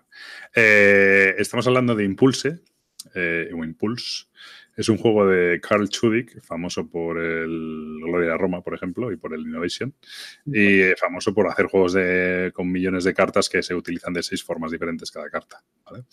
Eh, es un juego de 2013, la edición original, eh, de dos a seis jugadores, y eh, en su día lo editaba Asmadi Games, pero la edición que tenemos nosotros, o que tengo yo, perdón, es la de, espérate que tiene un nombre raro, Zacha Games, que son checos, creo. ¿Eh? Puedes decir la que tenemos nosotros, no hay problema. ¿Lo tienes tuya? Ojo, Ah, que es tuyo, es mío, ya está. ah, bueno, bueno, joder, pues salgo ganando yo con eso. Pero, pero bueno. Eh, vale, entonces este juego, ¿de dónde surge? A mí me gusta mucho, cuando, sobre todo cuando el mérito no es mío, pues oye. Eh, bueno, yo llevo una racha que, sobre todo desde que me compré el Import Sport, eh, pues me empecé pues, con los juegos estos de cartas de muchas combinaciones, tal, y luego me recomendaron los juegos de Calchudi. Eh, el Import Sport está basado en el Gloria Roma. Después de eso me enseñaron el Innovation y me gustó mucho también. Y entonces a raíz de esto hay unos viciados que son de, este, este diseñador, que, de Carl Chudik, que son eh, Jorge Nieva y Nita, su pareja, que, mm, que bueno, que son súper viciados estos juegos. No sé, de, al Innovation tenían como 250 partidas en físico, eh, el Gloria Roma no lo sé, pero bueno, tienen el Mon también. Todos los juegos de este señor los tienen, ¿no? Y entonces de repente un día me dijo, oye, que he encontrado la nueva edición del Impulse en una tienda por ahí, eh, súper- que está súper barata, tal, que si voy a hacer un pedido, que si quieres te apuntas. Y yo un poco a ciegas le dije, venga, pues me apunto, ¿no? Los trajo y tal, fui a buscarlo a su casa y encima eh, tuvo la amabilidad de explicármelo y jugamos ahí una partida los tres antes de, eh, en el mismo día que lo compré, ¿no? Entonces, bueno, eh, la verdad es que estoy muy agradecido porque fue una, yo me metí a ciegas, pero me gustó mucho el, el juego y estoy encantado, ya estoy adelantando la, la esta. ¿De qué va el Impulse? El Impulse representa un, un juego 4X, es decir, de, de, bueno, explorar, exterminar, eh, expandir y no sé qué es lo otro. Pero bueno, ah, explotar. Bueno, pues un, juego 4X del espacio, ¿no? De conquista espacial. Lo que podría ser un Twilight Imperium, pues es, es eso mismo representado en, en, unas pocas cartas. Entonces, la gracia de este juego, eh, bueno, las cartas, eh, o sea, tú tienes un tablero que se forma con las propias cartas. Perdón, con las propias cartas, cada jugador empieza en una esquina, hay, un, hay una carta central que da puntos simplemente por tener presencia en esa carta y el juego se acaba cuando alguien lleva, llega a 20 puntos, creo que es. Entonces tú en tu turno, eh, bueno, lo que, tienes, que hacer es, hay una, hay una, um, las cartas tienen todas eh, una acción y unas gemas, por así decirlo, ¿vale? Como un, color y una cantidad, por así decirlo. Entonces tú no juegas cartas directamente y, y, haces la acción de las cartas, sino que tú en tu turno haces una de tus tecnologías, que son unas tecnologías básicas que tienes en tu tablerito, que también puedes mejorar con cartas de la mano mediante alguna de las acciones, y luego juegas una, bueno, antes de eso juegas una carta en la fila de impulso. La fila de impulso es una mecánica bastante chula que yo no había visto, que viene a ser, eh, hay cuatro cartas y, tú juegas siempre la última carta, ¿vale? De esa fila de impulso. Y luego ejecutas el impulso, todas las cuatro cartas, desde el principio hasta el final, ¿vale? O sea, la última que ejecutas es la que acabas de jugar. Y al final de tu turno se quita la primera de la fila. Entonces es, un, es una, hilera de cartas que va, que va variando, pero lo guay es que esa hilera, es, esa hilera, es, compartida. Entonces, cuando tú juegas una carta en esa hilera, no solo tú vas a ejecutar esa acción, sino que en sus turnos lo van a ejecutar los demás jugadores. Entonces, tú tienes que tener en cuenta lo que a ti te interesa, pero también lo que les estás dando a los demás jugadores. Y bueno, no, esa es un poco la mecánica principal. Es decir, tú haces una acción de tu tablero y la fila de impulso. Cuando acaba tu turno, robas cartas y ya está. Eh, ¿Qué pasa? Como en todos los juegos de Calchudic, este estilo, es muy difícil de explicar porque todo el juego, incluso ya no por un podcast, sino incluso en la mesa es muy difícil de explicar porque todo el juego en realidad está en las cartas, ¿vale? Aparte las cartas tienen lo que decía unas gemas que según cómo las ejecutes, bueno, pues sirve para multiplicar las acciones de las cartas. Entonces te dice, mueve una flota de, de un, hace un movimiento con una flota, ¿no? Pero ese una flota viene recuadrado. Eso quiere decir que ese, ese recuadrito puedes multiplicarlo. Si tienes las gemas del color apropiado bajadas, pues en vez de eh, mover una flota de tamaño 1, pues puedes mover una flota de tamaño 3, ¿no? Porque has multiplicado el, beneficio de esa, de esa, carta. Bueno, ese tipo de cosas. Y luego, ¿qué pasa? Que es muy difícil de explicar porque hay como 8 o 9 acciones diferentes. Pues está mover, está construir, está sabotear, está minar, que es eh, poner gemas en tu tablero, está eh, vender, que es vender cartas de tu mano por puntos, está hacer, research, que es bajar nuevas tecnologías a tu tablero para poder hacerlas todos los turnos. Hay mogollón de cartas, ¿no? o sea, mogollón de acciones diferentes. Es muy difícil de explicar. Pero bueno, en esencia ese es el juego. O sea, tú es un, juego de cartas donde hay un, una, una, hilera de cartas, una fila de impulso que va a ejecutar todo el mundo, que tú juegas la última carta de esa fila cada turno y entonces tienes que tener en cuenta que no solo vas a ejecutar tú esa acción, sino que la van a ejecutar todos los demás. Otra cosa muy chula que tiene el juego es que las cartas que pones en el tablero son las mismas cartas con las que están jugando, representan planetas. Y lo guay es que cuando tú te mueves a una carta, si eres el primero que se mueve, tú la descubres. Y esa carta lo que haces es llevártela a la mano y luego con todas las que tienes en la mano pones una en ese sitio. Con lo cual tú estás componiendo, no, no, tienes que poner la que has robado de ese sitio, sino que puedes poner cualquiera de las que tienes en la mano. Con lo cual tú estás poniendo, componiendo el tablero alrededor de tu, por donde tú te vas moviendo. Tú estás explorando y estás decidiendo lo que hay en cada sitio. Y cuando te mueves a esas localizaciones nuevas que has puesto, ejecutas la acción que hayas puesto. Entonces, si has puesto eh, construir, pues cada vez que te mueves con una nave, porque tienes unas navecitas que se mueven por el tablero, te cada vez que te mueves con una nave a esa, a esa acción, pues, es, pues eh, puedes construir, ¿no? Entonces, si tú alrededor de tu por así decirlo, te pones construir, te pones mover, te pones, eh, no sé, sabotear, pues es diferente a si te pones mina, minar, investigar y si te pones tal. Entonces también tienes que intentar construirte tu tablero alrededor, que eso es una cosa que me, que me gusta mucho. Y bueno, no voy a darle muchas más vueltas porque es imposible explicar esto, pero... Bastante ya eh, in situ como para explicarlo en el podcast. Por eso. Pero bueno, esencialmente es eso. El típico juego con la, todas las cartas tiene muchas combinaciones posibles y la variante que tiene frente a otros como el, el Gloria Roma y estos es que en este lo que hay es un, una, una, fila de acciones que se va modificando cada turno y que todo el mundo va a compartir. Entonces tienes que tener cuidado con lo que metes ahí porque a veces le estás dando puntos a los demás. Y eso. Eh, ¿hmm? Esa fila está muy bien pensada porque... Eh, es verdad que les vas a dejar eh, utilizar tu carta una vez, pero la segunda vez la utilizas tú y se va. Bueno, depende del número de jugadores eso, ¿eh? pero sí. Es bueno. decir, es, eso a tres jugadores, que quizá para mí es el número ideal para este juego. Eh, sí, porque efectivamente la, la, fila tiene cuatro, o sea, tiene cuatro posiciones y entonces tú cuando tú la juegas, tú la vas a jugar en ese turno y luego cuando te vuelve la vas a jugar otra vez y después se va a eliminar pero siempre se elimina la, la, primera que está en la fila, ¿no?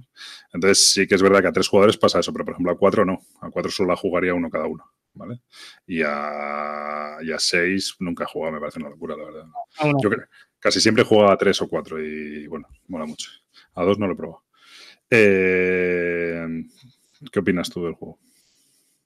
Pues que tiene un montón de elementos eh, muy guapos, ¿vale? Uh -huh pero me, a veces me resulta súper confuso. ¿No? ya, estos juegos que se te han cruzado y es raro que se te crucen los juegos a ti. Y, y, es un juego que tiene todo para que me guste, ¿no? Tiene cartas, tiene combos, tiene... Bueno, lo has jugado una vez, ¿no? Yo creo solo. No, dos. Dos, ah. Dos vale. eh, pero no sé, tiene una iconografía que me resulta algo no yo creo que confusa y tiene a confundirme. Es decir, de las dos veces que he jugado me he confundido las dos jugándolo por, por, por, la iconografía, no por otra cosa. Pero me gusta mucho, me gusta mucho eh, la línea en la que se van a ejecutar las acciones, me gusta cómo funciona, me gusta que puedas eh, tener una línea de acción propia para ti, aunque solo la puedas ejecutar una vez. Sí, eso es una. Hay, una cosa, una acción que se llama plan, que es que tú te creas como tu propio impulso personal. Y entonces tú, cada vez que haces la acción de plan, metes una carta en tu impulso. Y en algún momento, cuando tú quieras, en un turno, o cuando ya hayas metido cuatro cartas en ese impulso, tienes que ejecutarlo secuencialmente según lo has ido añadi- añadiendo. Entonces, sí, eso sirve para prepararte un combo para en un turno hacer muchas acciones, ¿no? Eso está bien.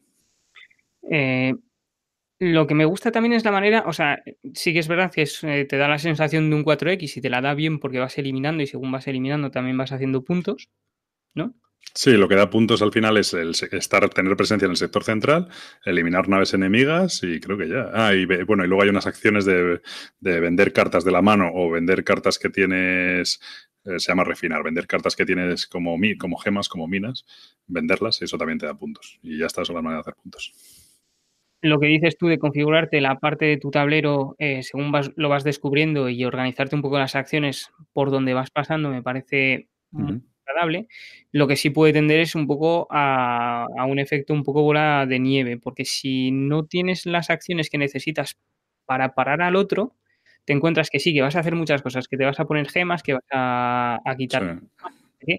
pero no vas a conseguirle parar las naves, que es un poco de, de lo que va también. Entonces va a hacer muchos puntos por en el planeta central. Sí, a ver, sí es verdad que al principio si te, si te configuras mal, ya sea porque no sabes, que es muy habitual en las primeras partidas, o porque no puedes, eh, en lo que está alrededor de tu zona, pues ahí estás perdiendo ventaja, claro. O sea, estás, eh, y luego ya es difícil de parar. Aunque la verdad es que luego quedan más o menos ajustadas las partidas. A lo mejor siempre hay uno que queda descolgado, pero los otros dos o tres llegan súper. A, a falta de un turno para ganar. Eh, pero bueno. El combate me parece muy agradable, un poco azaroso. Pues, Sí, el combate tiene azar, pero efectivamente, claro, también te dicen que si no quieres azar, pues no combatas. No, no es imprescindible combatir, ¿sabes? Eso es un poco. es bueno. que me gusta, que todas las vías eh, son posibles. Es decir, no tienes por qué hacer los puntos destruyendo naves, los puedes hacer por conseguirlos por otros medios. Hmm. Un poco, un poco tu propio combo y tu motor de acciones, eh, te vas adaptando al que va saliendo en la línea de impulso y te vas adaptando un poco a cómo se va generando la partida. Tienes que tener muy en cuenta lo que pueden hacer el resto, que eso a veces también es un poco Sí, en, en mi última partida, por ejemplo, metí, metí alguna carta en el impulso y luego le, a lo mejor yo conseguí dos puntos y el de al lado consiguió cuatro. Sea, sí dije, bueno, pues enhorabuena, Pablo, eres un, eres un grande. Pero sí. Entonces es eso. Es un juego que tienes que tener muchas cosas en cuenta. Muy guapo, ¿eh? O sea, mola mucho. Lo que pasa que a mí las primeras partidas me ha resultado confuso. Pero es que, a ver, lo que tiene confuso es que todas las cartas tienen eh, un número, o sea, de, tiene un texto, ¿no? O sea, las, las, acciones no son solo, no es solo mover, sino que te dice esto es mover, pero te dice cómo tienes que mover, ¿no? Pues mueve dos flotas, un movimiento, por ejemplo, o algo así. Y esos dos flotas, un movimiento, alguno de esos números, ya sea el dos flotas o el un movimiento, aparece como recuadrado.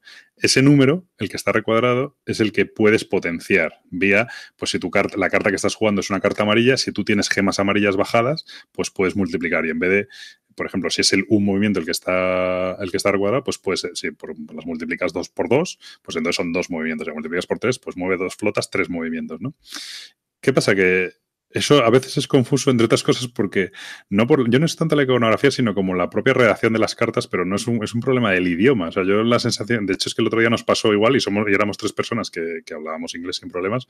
A mí ya no me pasa porque ya lo he jugado varias veces el juego, pero, pero el tema de, yo creo que tiene que ver con el tema de que en, de que en el inglés el orden de las palabras y los adjetivos, ¿no? Porque esto era, eh, pues, move two fleets, two moves, ¿no? No, o move one size one fleet, por ejemplo. Mueve, una, mueve una flota de tamaño 1, ¿no? Pues ese, ese, el orden de los adjetivos eh, era como, bueno, era, lo que resulta confuso, no es, no, es, no es confuso, o sea, cuando lo piensas, si tú te paras a pensarlo, lo ves claramente a qué se está refiriendo, pero tú cuando estás con cinco cartas en la mano y lo ves de pasada, muchas veces pasa que alguien lo juega y lo juega pensando que es, es al contrario, ¿sabes? Que es el otro objetivo el que está multiplicando, ¿no? Entonces, bueno, es cuestión de acostumbrarse. Y eso sí que es verdad que, que, sí, que sí pasa. Pero bueno. Yo lo que tengo que decir del juego es, eh, me ha parecido una pasada hasta qué punto puede llegar a simular un 4X en una hora. Me parece... O sea que... ¿Eh? O en menos. Eh, sí, habla de 30-60 minutos. Eh, a mí me parece bastante chulo eso, ¿no? La sensación de que tiene todo lo que tiene un 4X, incluso más que algunos. Eh, en una hora, realmente. Es súper sencillo. Es, empieza un poco lento, la gente hace un punto, dos puntos, tal, y de repente en un turno hace- alguien hace siete. Tened en cuenta que, que hay que ganar con 20, o sea que, que realmente es que va como un tiro. Y tiene todo realmente. Y, y luego una cosa que mola mucho, que sí me he dado cuenta, es a lo largo de las partidas, es que lo mismo hay unas partidas que dices, jo, es que eh, el sabotaje es súper potente. Va a salir sabotaje y hay un montón de sabotajes y todo el mundo está haciendo sabotajes. Y tú dices, bueno, es que esta partida no he hecho ningún research, no he mejorado mis tecnologías, ¿no? Pero luego juegas otra partida y, y, sin embargo es totalmente diferente. No te salen esos sabotajes y tienes que dedicarte a hacer research o a hacer minado o tal. Y en otra partida, pues eh, tienes muchos más multiplicadores. Y en otra partida, eh, por ejemplo, no haces ningún plan y en la siguiente, de repente hay, alguien pone la acción de plan en el, en el impulso y decides que es bueno hacer el plan y, intentas hacer un combo ahí, ¿no? Entonces, yo las partidas que he jugado, eso, el, juego es cierto que te lleva un poco, no, no, no, tienes tampoco muchísimo control sobre lo que va a salir o lo que no, pero es saber moverte ahí en ese, en ese, en ese momento, ¿no? Yo creo que es un juego súper recomendable si te gustan los juegos de cartas y eso, combos y tal, pues eso, como el Gloria Roma, como el Innovation que hablábamos, como el el, el, Import Sport, cosas así. Y luego los 4X, de hecho, este es el de los de este estilo el que más me ha gustado por el hecho de que no solo, solo son cartas, sino que al final hay un tablero con un movimiento y una estrategia por cómo te mueves, porque claro, ahí hay tropas enemigas, hay navecitas enemigas y cuando pues tienes que combatir con ellas según cómo te encuentras y llegar a los sitios y tal. Entonces tiene un poquito más de, de empaque el juego porque tiene tablero. Bueno, cuando digo tablero es un tablero compuesto por cartas, pero que tiene un, un sitio de juego, ¿no? No es como los otros que son simplemente cartas, ¿no? Y a mí me gusta muchísimo. Está difícil de conseguir, aunque creo que no tanto, porque lo ha traído una tienda innombrable española y lo va a traer una tienda maravillosa española que es Cuarto de Juegos, que ellos ya desde aquí no nos escondemos. A mí Michael es muy majo y además se le ocurra mucho para estos juegos. Y creo que lo, lo, ha traído, lo va a traer enseguida. Y tal. Bueno, él lo probó con nosotros y le gustó y, entonces ha estado, ha estado manejándolo. ¿vale? La otra tienda no la nombro porque no me apetece porque no te apetece y punto. Así sea. Pues no me apetece. Eh, entonces, eh, bueno, pues eso. Ahora estaba, no imposible porque se podía pedir a Polonia o no sé dónde, no me acuerdo. Pero, pero era complicado, ¿no? Porque sobre todo con los gastos de envío y todo se iba. Pero parece que va a haber algunas unidades por aquí, así que si alguien se anima, pues el impulso está muy bien. Yo lo tengo con dos expansiones que no creo que meta jamás, porque ya bastante tiene el juego como para meterle. Tiene como unas bases y tal, y unos combates diferentes y no sé qué. No creo que las meta jamás.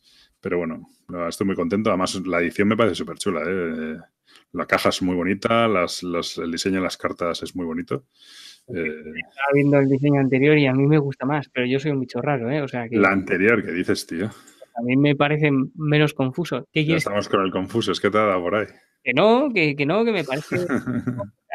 el juego me ha, me ha, molado muchísimo, me gusta un porrón y no me importaría volverlo a jugarlo. Que no sé, o sea, eh, acabo de ver el diseño de las cartas antiguas. No me... Joder. Le voy a hacer una votación en Twitter a ver qué opina el personal, pero madre mía. Pues yo la veo más clara. O sea, a que ver, sí que es verdad que en estos juegos de este tío se estila mucho que eh, siempre Asmadi Games es el que saca el juego originalmente y pasa con el Innovation y saca una edición que es como súper espartana con unos iconos ahí, es como súper cutre. No súper cutre, super, un diseño como súper antiguo y tal. Y luego llegan otros y dicen, yo esto lo sé hacer mejor, ¿no? Pasó con el Innovation y los de hielo hicieron un juego uno diferente y ha pasado con, lo, con este. Eh, ¿Y qué pasa? Que realmente el, el, los pros de estos juegos, es decir, los que realmente les gustan y lo juegan mogollón y tal, por ejemplo, Nita y, y Jorge, eh, ellos les gusta la edición original porque dicen que es más clara. ¿sabes? Que es más. No, en el caso del Innovation creo que no, eso solo te pasa a ti, pero o sea, en el caso del, del Impulse, pero creo que en el, en el Innovation sí que les gusta mucho más la original, la de Asmadi Games. Habrá que abrir una votación en Twitter, me parece bien. Muy bien. Bueno, pues este ha sido Impulse. Ya claro. digo, un, un juego así rarillo pero bastante chulo. Espera, que me quedó una cosa por decir. Ah, ¿qué, qué pasó? Claro. Eh, no, que otra de las cosas que tiene súper chulas eh, es el, el, hecho de poder mejorar tus dos habilidades de base. Sí, lo de, la, lo de eso se llama research, el, la investigación, sí.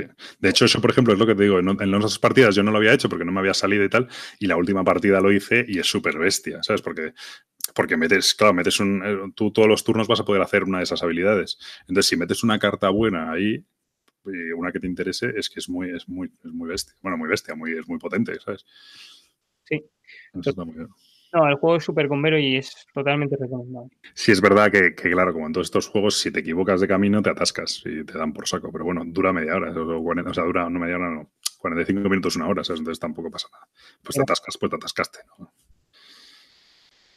Pues eso. Muy bien, pues el Impulse. Yo lo recomiendo mucho, ¿eh? es uno de los juegos que estoy más contento ahora mismo. Muy bien. Que vamos con el tuyo, por ejemplo. Venga, Pues venga, este dale tú. O le hago yo la ficha primero y le. hazle la ficha que te gusta hacerle la ficha, hombre. Bueno, el Impulse no lo he dicho, tiene un 6,9 1700 ratings. Mm, He de decir que con la nueva edición, yo creo que esto también tiene que ver un poco con la antigua edición y tal. Pero bueno, estos juegos son. ¿Ves? Este caso que entraría en, en lo que, en el tema que hemos hablado, ¿no? La antigua a ti te parece fea y con la nueva. Sí, yo creo que la antigua no ayuda mucho. La nueva. Pero bueno, también es cierto que los juegos de este señor y este tipo de juegos es que hay gente que no, que no, que no, que no se lo pongas, que es que lo que no puede con ellos. Entonces, que no se entera, ¿sabes? Y es verdad que como no te enteres, estás ahí. Pero bueno. Lo digo porque el Kitchen Rush, que es un juego que a mí me gusta mucho, pero no me parece mejor que el Impulse como juego, tiene un 7,6, ¿vale? En la BGG y 850 ratings, tiene menos ratings. De 1 a 4 jugadores me parece un poco raro jugar a uno, pero bueno. Ahora lo explica la Gabriel si lo juega a uno. Eh, de 30 a 45 minutos y lo, edita, el, a mí es el, combo de la muerte porque lo edita, el original es Artipia Games y el español es Más que Oca, ¿vale? O sea, el combo de la muerte. Pero bueno, lo diseña Vangelis Barkiagis, que yo creo que debe ser del, del ¿no es el de Dice City? No sé. Sí, efectivamente. Y David Turchi. Y el artista es Gong Studios, ¿vale? Y ya está. Cuéntanos de qué va. He de decir, ojo al dato, ¿Mm? eh, que este cuando fui a comprarlo me dijiste, "Es- ¿estás loco? El trío este de la muerte infernal, Sí, dije lo mismo, dije eso puede ser, me pega. cuánto. Pues no, no me equivoqué, lo compré y lo compré bien. No, Sí. además este es el de Among the Stars, el de of Green, el de Dice City, o sea que El Amon de Starte, la marinera, pero vale. pues el Field- Fields of Green no estaba mal, hombre, o sea, Yo no lo he jugado, pero bueno. Muy bien, pero pues nada, Kitchen Rush. Entonces, ¿de qué va esto? Pues de pues hemos heredado un restaurante y básicamente lo que vamos a tener que hacer es eh, llevarlo a lo más alto. A la ruina. No, a- bueno, a la ruina si juegas es perfecto. Pero el objetivo del juego es eh, llevarlo a lo más alto, es decir, ganar dinero, eh, reputación, estrellas, bueno, eh, lo típico en un restaurante, ¿no? Entonces, ¿cómo lo vamos a conseguir? Cada uno de nosotros va a tener dos trabajadores que son relojes de arena de 30 segundos, ¿vale? Y los vamos a tener que ir colocando en el tablero. El juego se juega en cuatro fases de cuatro minutos cada una. Entonces ya con los trabajadores de 30 segundos vemos que vamos a poder hacer a veces pocas acciones.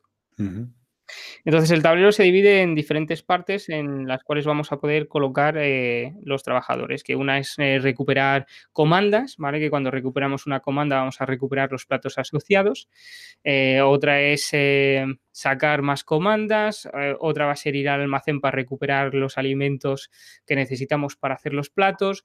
Otra de las acciones es ir a los fogones para poder cocinar nuestros platos, eh, limpiar platos, ir a por eh, Al mercado a comprar, ¿no? especias, eh, productos que necesitan nuestros platos y eh, la oficina que es donde vamos a poder coger mejoras y volver a contratar a nuestros trabajadores si de, ronda en ronda no hemos podido pagar su salario.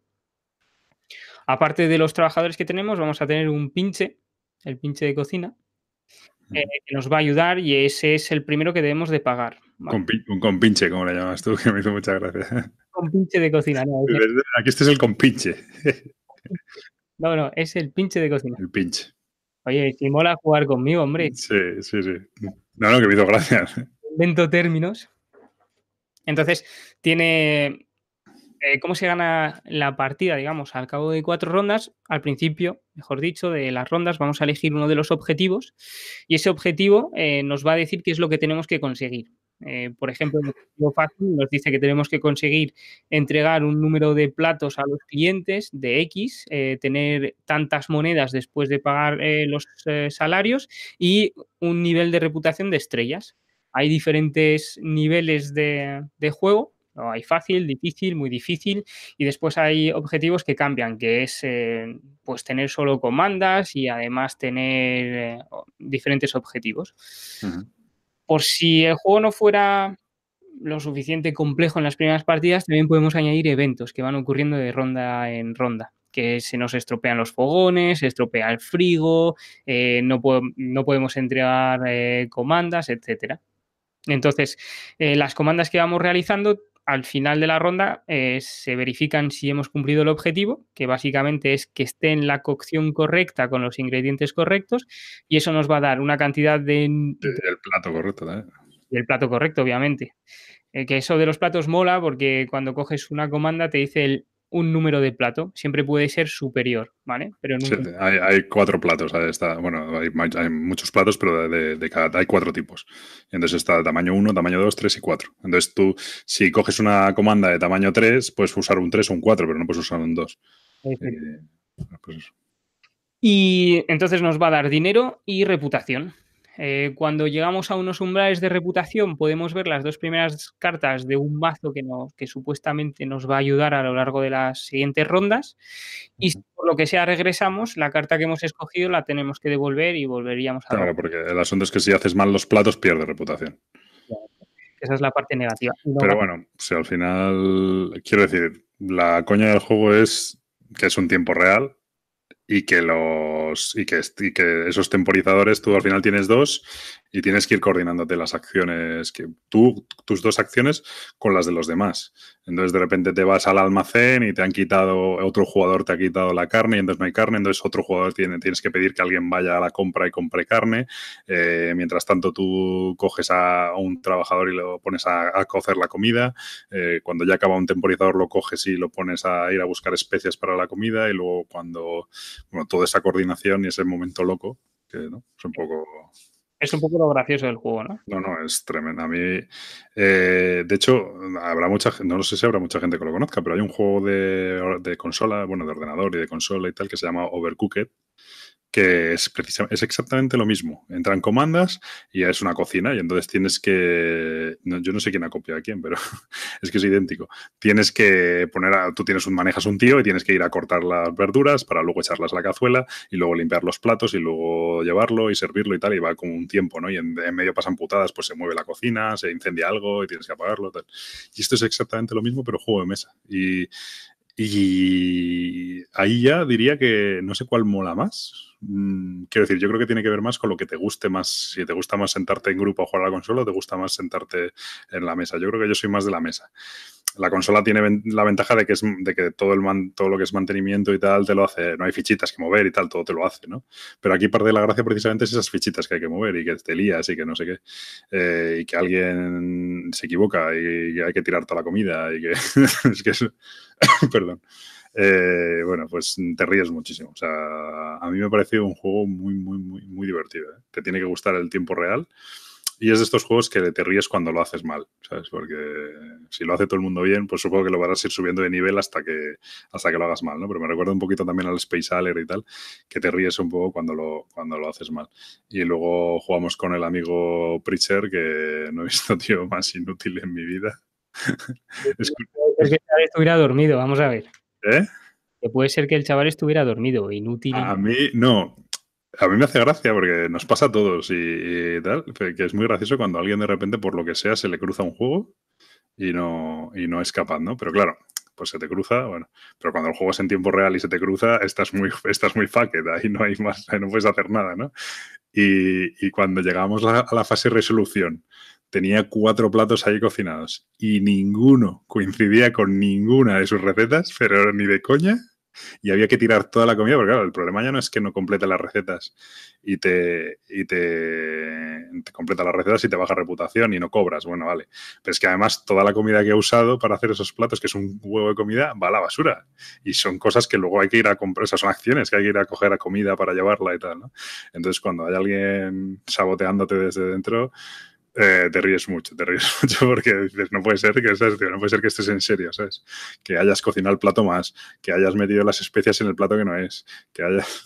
Muy, muy divertido, muy divertido. Algo de roles ocultos, en plan un... Uno Sí, es un poco eso, sí. En fin. Eh, yo. Perdón. Mira que es un poco con buena muerte. Es un poco caro el juego, la verdad, porque creo que andaba por los 50 euros. Eh, y no es de componentes tampoco súper espectacular. Pero. Pero yo me he divertido muchísimo con este juego. ¿eh? Y me, gusta mucho. La verdad es que. Que sí que en su momento probablemente te dije, vaya locura que haces con esto, ¿no? pero, pero muy, muy chulo, ¿eh? a mí me me ha gustado, me ha mucho. No creo que me lo acabe comprando, porque al final tengo un montón de juegos de este estilo, ¿no? De, de parties, de tal, de cosas así. Y este, quizá para la familia, yo creo que es un poco abrumador, ¿no? No sé. Hombre, es divertido, pero yo creo que con tu familia, o sea, van a hacer trampas. Y eso, Ya, eso también pasa, claro, que al final, sí. O por equivocación o por costumbre, ay, pues este lo he movido abajo y no tenía que moverlo. O sea, es este juego, que es una cosa que, por cierto, se me ha olvidado comentar del Millennium Blades, que el Millennium Blades tiene una de las reglas más chulas, que precisamente tiene una partida en tiempo real del Millennium Blades y te dice que si te has equivocado, que te jodes, que no hay rewind, ¿no? Porque precisamente el juego lo que fomenta es un poco la presión de jugar así con un reloj y que entonces, si te equivocas, pues de eso se trata, de, de que no has sido capaz de aguantar la presión. Por supuesto, en el Kitchen Rush exactamente lo mismo, si te equivocas, de eso se trata. Si no. No, puedes hacer rewind, ¿no? Entonces, No, ni rewind ni, ni nada. O sea, si te has equivocado o estás en un sitio que no puedes hacer nada y tienes que esperar al temporizador, o estás en un sitio que puede ir otro jugador a interactuar y tú esperar mientras que el jugador se vaya a la compra. Pero mientras tanto no puedes hacer nada. Entonces, Lo que pasa que, que es cierto que puede llevar a confusión lo de esperar. O sea, cuando dices esperar, estás hablando. O sea, no, no tienes que a lo mejor tienes que esperar, no es que estés esperando mucho tiempo, ¿no? Porque a lo mejor podías pensar que coñazo, ¿no? Quedarte ahí de brazos cruzados, no, a lo mejor estás esperando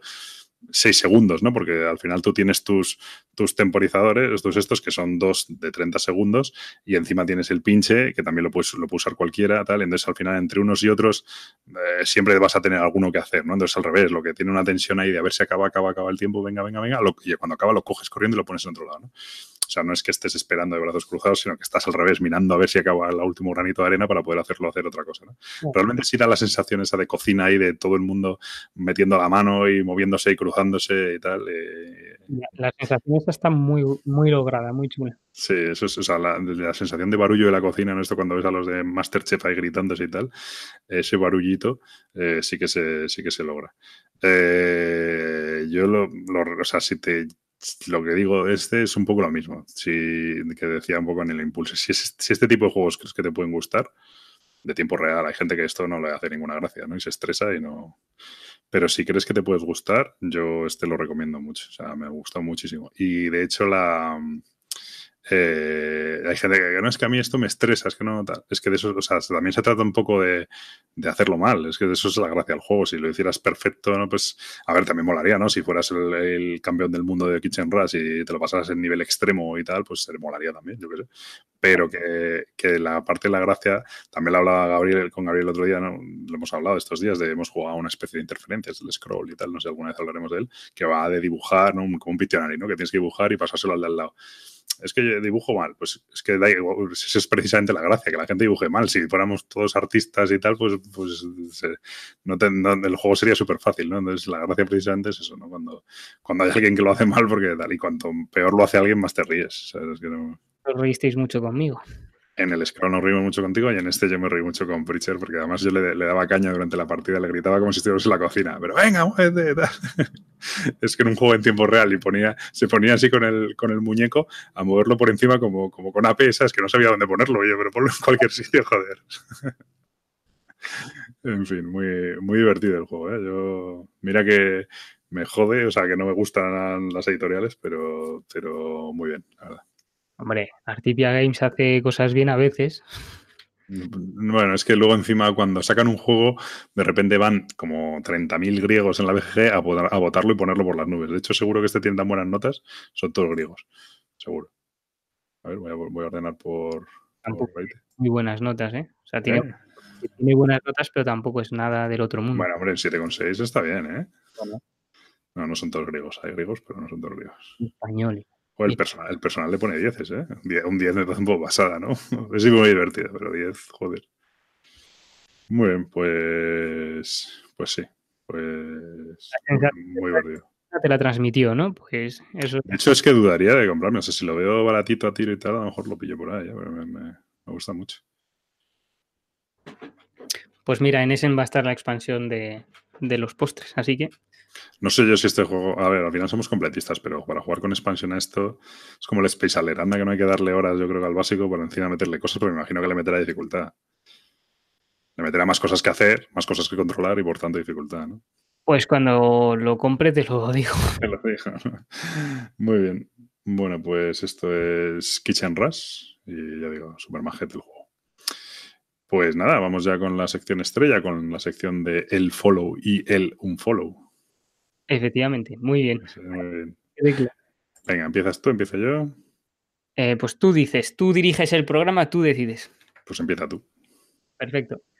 Pues vamos a empezar, eh, venga, con el unfollow, ¿vale? El malo. Pero que no es malo, es, Pues vaya. mm, Pues vaya. Sea, es malo, es sobre todas las eh, ediciones que están saliendo ahora, bueno, ediciones, sobre los juegos que están saliendo a plataforma digital. Eh, Mm, interesante. Sí, por. porque no sé, hay últimamente Asmodees está liando a sacar un montón de juegos a plataforma digital. Eh. De hecho, ha habido la noticia también del Gloomhaven, del Señor de los Anillos LCG, de un montón, de incluso del Battlecon de, de. 99. Entonces, es un unfollow y al mismo tiempo un follow. Me gusta la iniciativa, eh, no me gusta lo que o, o a lo que puede llevar esto. Y me explico. Eh, DLC a saco, eh, pasta a saco y para gastarme el dinero en un juego tipo LCG me lo gasto en el físico, no me lo voy a gastar en oro. Ya. Sí, bueno, eso pasó con el Magic Online, yo creo, ¿no? Sí, te entiendo. Es curioso porque voy a sacar. No sabía si dar este follow u otro, pero yo voy precisamente a dar un follow al Battlecon Online. Porque, porque pega justo, porque, vale. El Battlecon es un juego del que hemos hablado, ya lo doy, ya de paso. El Battlecon es un juego del que hemos hablado en este podcast y que eh, yo tenía dudas de si vender o no, porque es un juego que tiene una cierta curva de entrada. Tampoco muchísima, pero claro, es un juego que no juego casi nunca y cada vez que se lo saco a alguien, pues, pues, se no se entera de nada y me dice esto qué es y tal. Claro, hay que jugar a lo mejor cuatro o cinco partidas y ya le pillas un poco la coña. Estaba ahí que sí que no y ahora lo van a sacar online. eh, una en plataforma digital, en Steam, y es un juego va a ser free to play. No sé qué significa esto, pero suena caro. Eh, es decir, lo vas a poder jugar, pero supongo que sí, juega, pues creo que tienes monedas virtuales y, bueno, lo típico, yo que sé, como el Fornite y todos estos, ¿no? Que si quieres eh, tener todos los personajes, pues tendrás que pagar o lo que sea y tal. Y justo lo van a sacar ahora en Steam. Ah, Cuando digo ahora, estamos grabando un miércoles y lo sacan este viernes. O sea que va a estar, vamos, cuando, cuando edite yo esto, estará ya, probablemente. Así que me parecía interesante el comentario. No sabía si darle este o no, pero bueno, ya que has dado tú el follow, follow este raro, pues, pues le doy yo mi follow, el follow. A Battlecon Online. Eh, y sí tienes razón en que efectivamente, bueno, pues es un mercado más. El problema sería si dejaran de hacer los otros, ¿no? Por hacer esto. Ya, pero es que tengo la impresión de que va a tender, o sea, sobre por lo eh, esto va más por lo del Señor de los Anillos LCG, que tengo la impresión de que es un juego completamente diferente. Sí, de hecho, de hecho yo ya he entrado en Fantasy Flight antes y en la página y lo primero que te sale ya es un, no sé cómo se llama, un landing de estos de todo el Señor de los Anillos. Están dándole mucha, mucha, mucha, pro- mucha promo a Claro. esto. O sea, se han debido gastar una pasta porque estos no deberían tener la licencia para videojuego. Pues es feo de narices encima. Es, es, es feo, es- Es muy feo. No lo sé. Pero estos se han debido gastar una pasta porque, claro, cuando tienen la.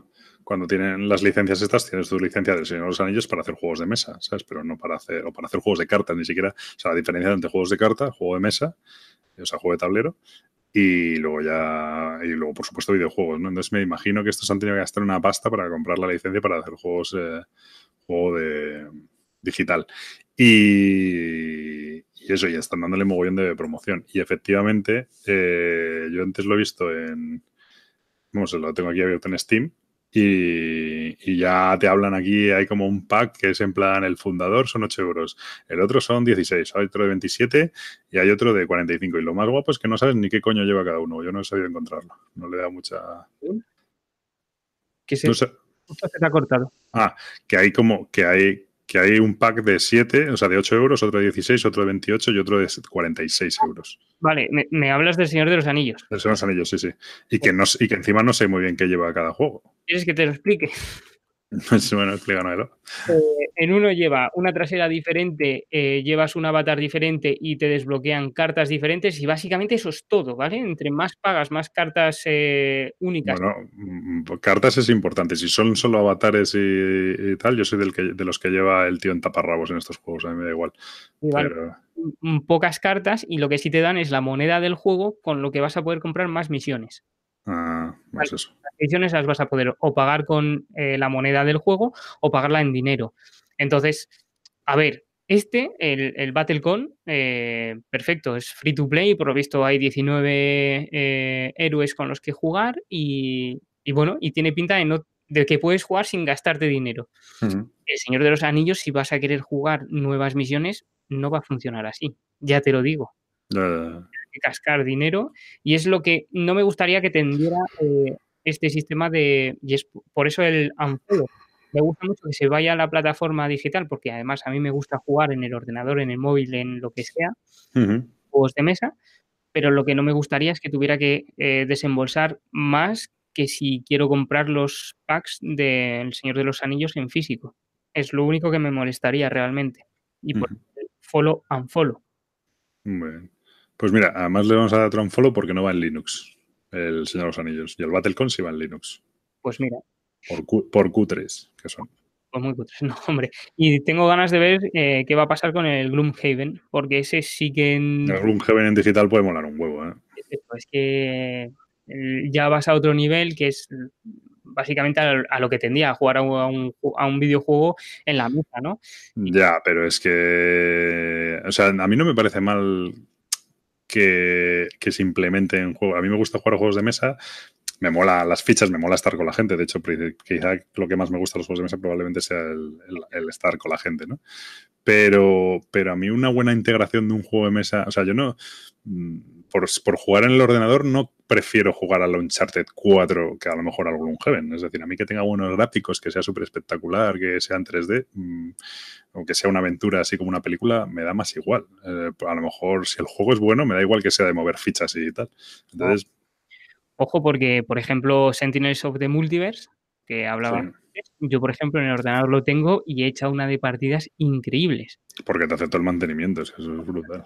Y es una pasada. Y lo tengo y, y ese costó caro, porque Sí, porque es el- todos los DLCs y tal también cuestan una pasta.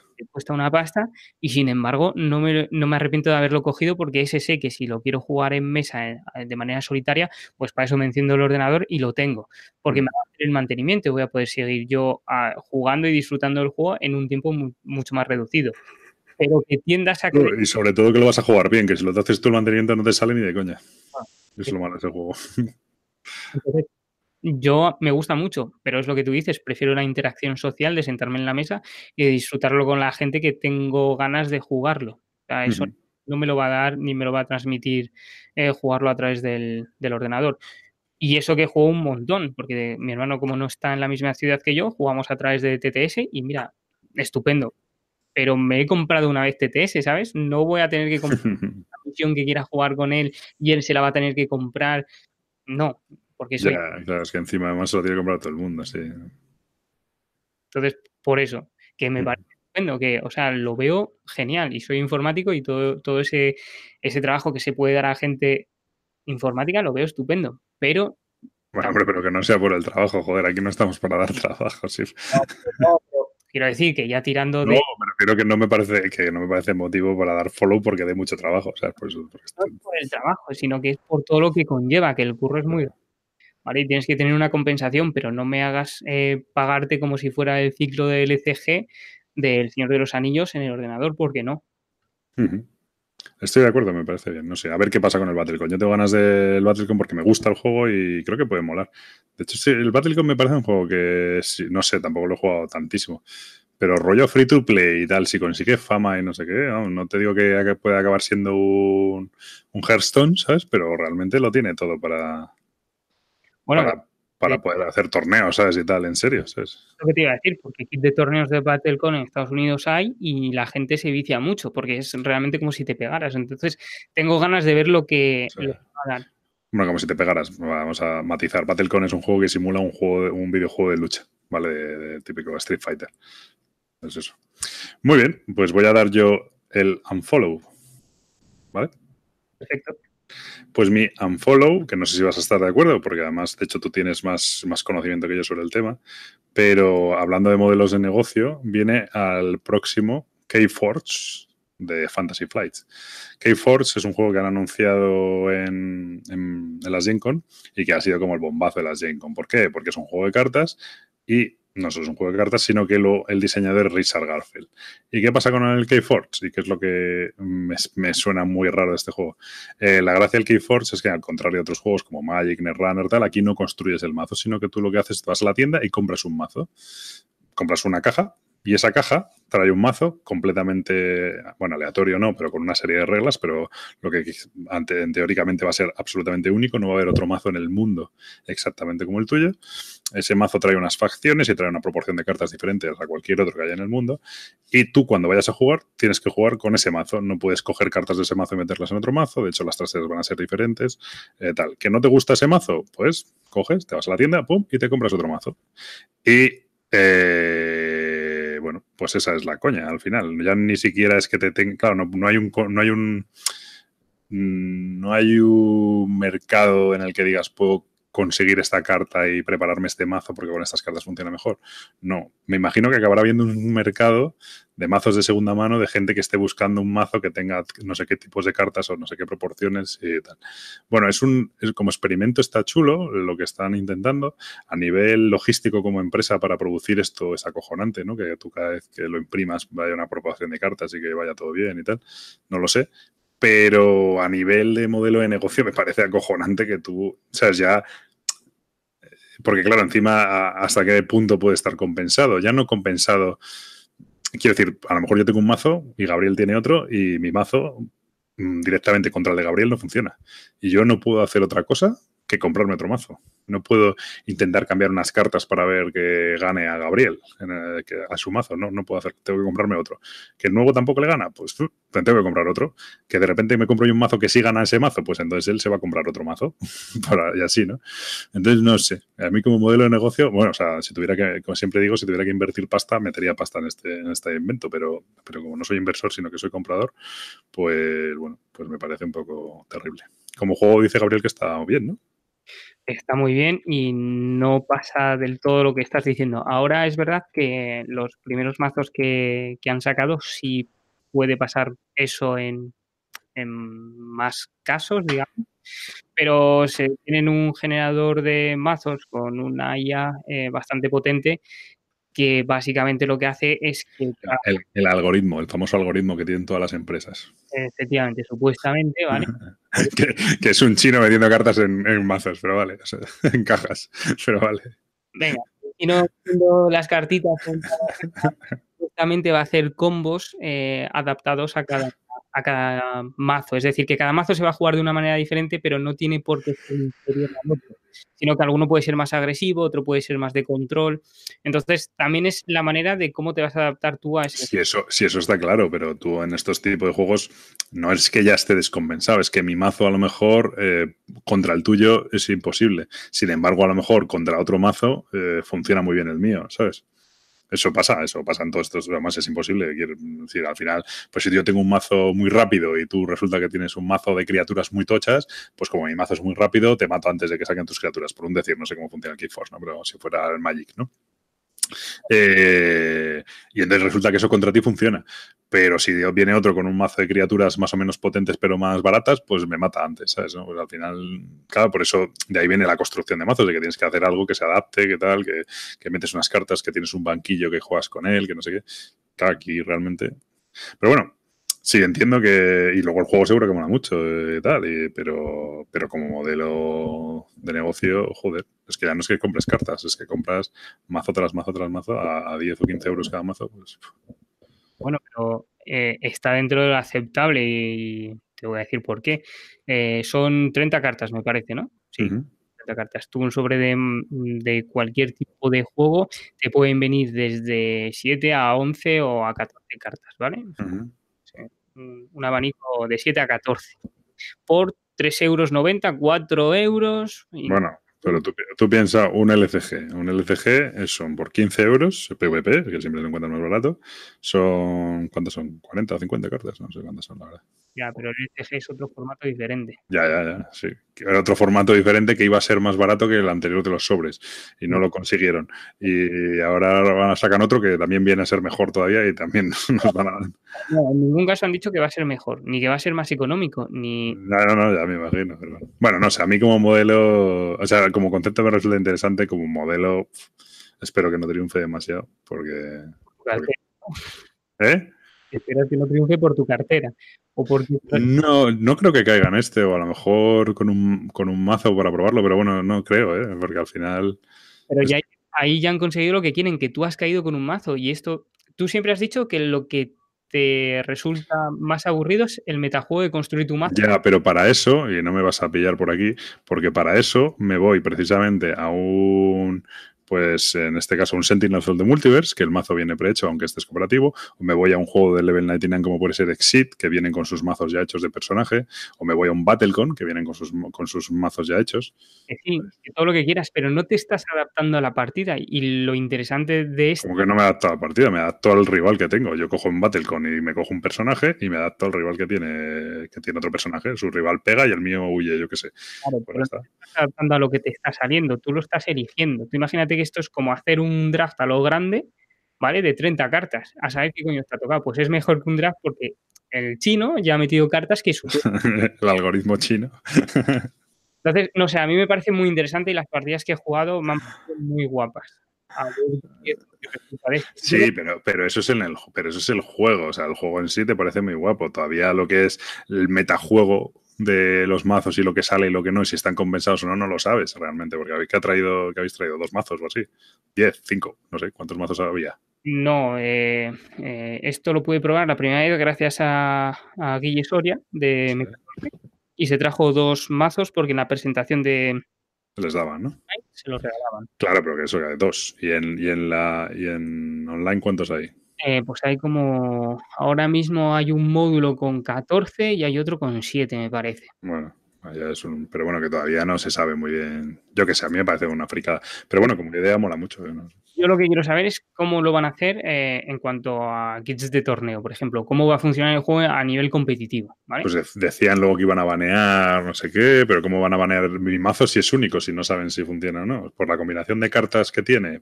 van a banear cartas, seguramente. O sea, el ban... carta- car- cartas no, mazos. No, no, cartas. Porque es que varios mazos pueden tener las mismas cartas, ¿vale? Entonces, si banean la carta X, tú no vas a poder llevar ningún mazo que, que lleve esa carta X. Enhorabuena, aquí tienes tus 50 euros en la papelera, ¿sabes? Es que no sé, me parece acojonante. Pero es que eso ya se hace. Por ejemplo, en Guerra de Mitos te banean una carta siempre. Sí, coño, una carta, pero no te has, pero pues esa carta ya te jode, pero no es todo el mazo. Tú has perdido todo el mazo, o sea, tus 10 euros que te has gastado ya no vale nada porque una de las 30 cartas no vale. Y como las otras 29 no se pueden usar en otro mazo, pues ya está, para jugar con tu casa, ¿sabes? Pues bueno, que puede ser, me parece bien, pero que- Para juego casual me parece cojonudo. Mm, No, o sea, ¿ves peligroso lo del juego digital y no es peligroso esto? Bueno, peligroso no es porque no te lo compras y a tomar por saco, pero. No, porque por ejemplo, eh, estoy acostumbrado al juego competitivo, estoy co- acostumbrado a Destiny, estoy acostumbrado en su época a Magic, estoy acostumbrado a gastarme muchísima pasta. que Sobra la pasta, da igual. la pasta, después es reinversión, yo qué sé. aquí lo que no veo es esa reinversión que puedes hacer. No la veo. Hombre, a ver, puede haber mucho coleccionista y le gusten los mazos de tal facción que tengan tal carta, yo qué sé, ¿no? Eso sí. Sí, pero ¿qué Claro, también cuando le compras un mazo a otro tío que no sabes, no tienes ni idea de si. Bueno, puedes jugar con un tío, ¿no? Y que te gane y de- te lo compro. Es decir, vale, un mazo te ha costado 10 euros, eh, ¿cómo valoras o hasta qué nivel valoras eh, el precio de ese mazo, quiero decir. Hombre, si estás ganando todas las partidas y tal, pues oye, lo mismo dices, no, pues por menos de 100 euros no lo vendo porque gano todos los torneos con este mazo. Hasta que así luego te lo banean. Imagínate, vale, muy bien. Dicen, te baneo tal carta, ya no puedes llevar ese mazo. Vale, pues tus 100 pavos, ¿qué haces? Pues. Entonces, no sé, hay que ver un poco el trasfondo que le van a dar, pero es que bueno, no, pues pues- por eso se llevan mi unfollow. Bueno, Bueno. nos estamos enrollando un montón con los follow y unfollow. Esto va más allá, porque has visto el juego de eh, el Unique Game no sé qué, ¿no? O sea, que es el otro que han sacado con un sistema parecido. No, De- no, no sabía que había otro. pues, hay un juego de mesa que va a salir. eh, Ah, eso sí, sí lo he visto. Sí, sí, que cada juego es único. Pero bueno, ese por lo menos eh, es como si fuera un, un éxito, una cosa de estas, pero única, ¿no? Mm, A ver, tiene, o sea, es lo que decía uno por Twitter, pues lo que va a cambiar es que en vez de una ballena que te escupe agua por arriba, un lobo va a aullar y el que está en otro sitio, pues va, pues oye. Pero no sé, habrá que verlo. O sea, es un nuevo sistema. Hombre, a ver, si la idea de ese juego es que te compres 15, pues entonces me parece una chorrada. Si la idea del juego es que te lo compres y lo único es que mi Pandemic Legacy es diferente al tuyo, pues vale, ¿sabes? Fíjate, que conste que yo estaba a punto de darles el follow por esto, porque me parece una genialidad para Hoy estamos a la contra, ¿eh? porque yo le he dado el follow al BattleCon y tú al revés, pero vale. como- Venga, tu follow, ¿a quién es tu follow? Eh, bueno, pues mi follow va a ser muy sencillo y va a ser un poco a toda la comunidad que nos apoya, porque no es verdad, últimamente, pues eh, la vez que estuvimos en Megatol, eh, un montón de gente se paró eh, a... Bueno, A mí me da mucho palo eso, tío. Cuando llego a los sitios y según digo algo, voy hablando contigo, lo que sea, y según digo algo ya. Tú eres de Punto de Victoria, tú eres Ray, ¿no? Por la voz, es que te te he reconocido por la voz. Y yo, joder, macho. Me da un palo, me da mucha vergüenza. Pero bueno. Hombre, eh, sí, No, no, lo agradezco, ¿eh? No es que, o sea, no- que. Y es lo que dices, soy muy tímido, pero, eh, o sea, ya el simple hecho de que se molesten de pararse y decir que les gusta el programa, que lo escuchan, que no sé qué, me Mm. parece una pasada. Y entonces, no solo eso, sino que hace poco eh, me metieron en un grupo también de, em, de- del Señor de los Anillos LCG y igual lo mismo, hay muchísima gente eh, dándome feedback de los programas, de lo que hacíamos, de lo que les De gustaba. todos los términos que usaste mal en el Señor de los Anillos, que eso me lo han dicho. De eso no me dijeron nada, me dijeron pero que no, que sí, que bueno, en fin, se quedó en un limbo ahí. eh, no, pero es verdad que to- todo ese feedback lo agradezco muchísimo y siempre lo he dicho y se lo dije a ellos eh, cuando me dijeron que, que había no estaban muy bien. Les dije todo feedback, sea positivo o negativo, es genial porque es una manera para mejorar nosotros, es una manera de ver que la gente está contenta con lo que hacemos y el follow va para ellos porque me parece estupendo. O sea, yo, soy súper tímido y cuando pasa eso mm, se me ponen las orejas rojas, yo creo, y Yo soy muy tímido también y es cierto que ahora lo digo, ¿no? Además ahora que vienen las leyes y que viene Essen y tal, a mí me pasa mucho que llego a los sitios y, y yo pienso que la gente no me va a conocer o tal, gente con la que a lo mejor has hablado, ya no por el podcast, sino por Twitter o lo que sea, ¿no? Y la gente enseguida, yo qué sé, se va de cañas y tal, y yo soy súper tímido, a mí me da un mogollón de... Bueno, no de palo, tampoco soy, no sé, tampoco es palo, ¿no? Pero bueno, pienso que, que a lo mejor le voy a molestar a alguien y tal. Entonces yo no soy de los que de entrada voy a saludar y tal. Entonces que la gente se acerque, te salude y tal, yo encantado. Luego el que me conoce sabe que no callo. Pero de entrada, ¿no? Pues sí que soy un poco más así. Y me ha pasado, ¿no? Que he ido a eventos a Essen, a Córdoba, tal, y al final pues ves a uno que le conoces de, vista, ¿no? De, pues eso, de pues a un editor o una cosa así también, tal, y, y yo nunca me acerco y tal, digo, este va a pensar que le estoy dando el coñazo, ¿no? Y bueno, pues sí que está bien que te digan, sí, está claro. No, pues el follow es eso, dar, eh, bueno, que sepan que eres igual en la vida real. Follow, follow a tus fans, ¿no? No, a mis fans no, perdón, a los fans del programa, que no porque sean ni tuyos ni míos. Tienes groupies, tienes groupies. No, y no creo que tenga, o sea, no, no, o sea, no consideraría eh, Que es broma, coño, que no te, no te futes. Puteo, todo lo contrario, pero no creo que sean groupies de uno o de otro, sino que son groupies del conjunto de... Que, que ya, hombre, que ya, que ya, que es broma. Que sí, que la gente que de, sí, está guay, sí, que, que nos lo dicen. Y de hecho siempre nos dicen lo, lo de siempre, pero tardáis mucho en grabar. Eso ya no, eso ya no mola tanto que nos digan eso, pero bueno. Bueno, eso son circunstancias de la vida, ¿no? A ver, es verdad. Eh, Hombre, Como una casa. muy bien. Pero- Pues, Sepan que tenemos preparados varios seguidos ya. Bueno, no prometas lo que no puedas cumplir. He dicho que tenemos varios programas. ¿No para cuándo? Eso es, efectivamente. Vamos a dar una sorpresa. Bueno, podemos ir avanzando, que es que vamos a hacer un especial pre-Essen, que a nadie se le ha ocurrido y nunca lo hemos hecho antes. Y Entonces habrá un especial present. Lo que sí que es verdad es que casi podría asegurar que los juegos de los que hablemos tú y yo no creo que sean los juegos de los que va a hablar la mayoría. También es verdad que he visto tu lista y un poco Eurogamer de más, pero bueno, A ver, to- tío, todavía hay tiempo. yo tengo que pensar en, en- en mi pareja y en mi hermano. Ah, que la, que la culpa es de tu mujer, claro, bueno, de tu pareja, que no estás casado. Perfecto. Que eso también es un tema que tenemos pendiente, pero no viene al caso. bueno, pues va avanzando, ¿Eh? avanzando adecuadamente. ah, sí, bien. adecuadamente. Bueno, pues eh, que eso, que, que sí, que vamos a hacer un especial present de yo con juegos raros y Gabriel con Eurogames. No, eh, ojo al dato que yo no solo tengo Eurogames, ¿eh?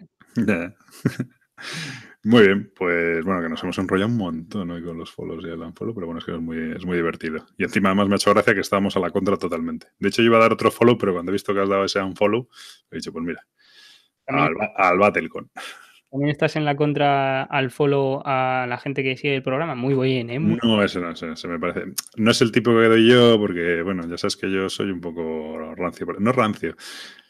Pero sí que es verdad que el- nunca me ha gustado, y no te lo estoy echando en cara, ni muchísimo menos, y me parece bien que lo hagas, ¿eh? Pero a mí personalmente siempre me da mucha vergüenza el autobombo y siempre me da mucha vergüenza el, el, presumir un poco, que ya sé que no es lo que no estás haciendo, pero yo tengo la sensación de que estoy presumiendo cuando hago eso, ¿sabes? Y el decir, el presentarme, pues eso, el presentarme, oye, soy el de tal, la gente va con camisetas de sus podcasts, de sus canales de YouTube, de tal. O sea, el darme importancia, aunque sea sana, ¿sabes? Pero siempre me ha dado mucha vergüenza. Siempre he pensado que, bueno, no sé, entonces... Viene, vi- viene un poco al hilo también de cuando lo que decimos de pedir o no pedir juegos, de, de este tipo de cosas, ¿vale? A mí siempre es una cosa, y bueno, tú lo sabes, que, que siempre lo hemos hablado, y que yo no quiero ir presumiendo de. o, o simplemente con, con, oye, soy tal, soy no sé quién de tal sitio por delante, ¿sabes? A mí. Entonces, ah, por eso digo que me da vergüenza, porque llego a un sitio y no, no me hace falta decir nada que por la voz. Oye, tú, es que me ha pasado en Reino del Norte, me ha pasado en Mecatol, me pasa en mogollón, en mogollón de sitios, que, bueno, en mogollón de sitios, tampoco soy Carlos Herrera, quiero decir, no me escucha tanta gente, pero, pero sí es relativamente habitual que alguien te diga, "Oye, joder, por la voz, tal, porque es cierto que procuro salir en pocas fotos yo. Entonces, Pero mm, no creo que sea, o sea, es lo que dices tú, yo no intento hacer autobombo, ¿eh? O sea, Ya, ya lo sé, lo sé, ya sé que no lo haces por eso, pero yo, yo cuando hago ese tipo de comentarios y cuando doy el follow a, pues, a- a tal o no sé quién que nos ha dicho o tal, sí que yo, yo personalmente tengo la sensación de que, de que eso se puede ver como autobombo o como tal, y entonces no me gusta. Nunca he sido yo muy presumido, nunca he sido muy de... También me pasa al contrario, que no soy nada groupie, es decir, que yo ah, me he cruzado con, excepto con Blatch y Batil, que es el único que le, le hice que me firmara una camiseta, con cualquiera, ¿sabes? Un- te hablo de, por supuesto, diseñadores, otros jugones, y te hablo de, me da igual, futbolistas, actrices, yo jamás voy a perseguir a nadie por, por hacerle fotos o por hacerme un selfie o tal, mira, me pasa lo contrario, y como yo soy muy así, de decir, "Mira, yo no soy, no persigo a la gente, no, no le doy la importancia a la gente en ese sentido, pues, pues siento que, digo, a ver si voy a hacer yo lo contrario y, lo van a pensar vaya, vaya gilipollas, ¿sabes? Entonces, bueno, es un poco mi actitud personal, ¿no? no, no, pero sí te entiendo. O sea, yo, por ejemplo, a los grupos nunca he entrado como MapleChef, todo lo contrario. eh, O sea, ni quiero entrar así, ni quiero que lo sepan. Entre menos lo saben, más a gusto me encuentro yo. Porque Tienes cosas que ocultar. Dificultar, pero es lo que dices tú, que no, no me gusta, o sea, no lo vería bien entrar en un canal y decir, "Ah, ¿quién eres tú? Ah, pues yo soy MapleChef. No, no, yo soy Gabriel y mi otro Claro. y si adivinas que soy yo, de hecho me pasó en el grupo de Telegram de, de Aristella que mm, se dio cuenta Carte y dice, pero tú eres, y digo, sí, ya me has detectado, pero si no, por mí no lo voy a decir. O sea, no es una cosa, es, es lo que tú dices, no voy a, a ¿cómo se dice? A Presumir o... sí de, de- de quién soy o de qué hago, no, porque esto lo hago por divertirme y siempre lo he dicho. Claro, eso es. Sí, yo es verdad que ya te digo que el ego no es algo que, que lo tenga muy tal, y al revés, eh, me da más palo que otra cosa. Entonces, por eso. Por eso mismo tampoco tiene más aspiraciones este podcast de ir a, pues a, ir a Patreons, ir a tal y no sé qué, porque para eso hace falta pues un, bueno, una implicación que tiene mucho que ver también con, con el, con el ego, con la sensación de que estás haciendo algo especial, con algo así, ¿no? Que no es malo en sí, es simplemente, bueno. Que no es el objetivo. Yo de momento he sacado un, un root, tú has sacado un bust, yo he sacado una- unas expansiones del bust, una entrada para ese, ¿eh? Oye, pues entradas que ya van dos. ¿eh? varias entradas. Vamos sacando cosillas al final. Pues eso. Hay que pedir, chicos, lo digo ya, las entradas de la Game On, que ya está, no la, no la han anunciado, lo he visto, lo vi el otro día. 7, 6, 7 y 8 de, de diciembre. Pues sí, Hay que, hay que pedir entradas de prensa, Gabriel. me encargo, no hay problema. que yo tengo Venga, el ego sub. es- la de ese me la llevo yo, la de Game On, si solo nos dan una, te la quedas tú. Es una pasta, vale casi lo mismo la Game On que ese. ¿eh? Las Game On el año pasado se portaron muy bien. No sé si- A ver. Bueno, nos hemos enrollado con esto. En fin, la gente que el que no haya querido habrá cortado. Pero bueno. Muy bien. Nos hemos sin- sincerado al final. Perfecto. Pues esto tiene que ver con el tema del próximo programa, en el fondo, pero bueno. Sí, ¿no? Sí, sí, bastante, sí. Vale, vale. Muy bien, bueno, pues hasta aquí, aquí lo dejamos. Gabriel se va a despedir, que ha aprendido a despedirse. Hasta luego. Venga, hasta luego.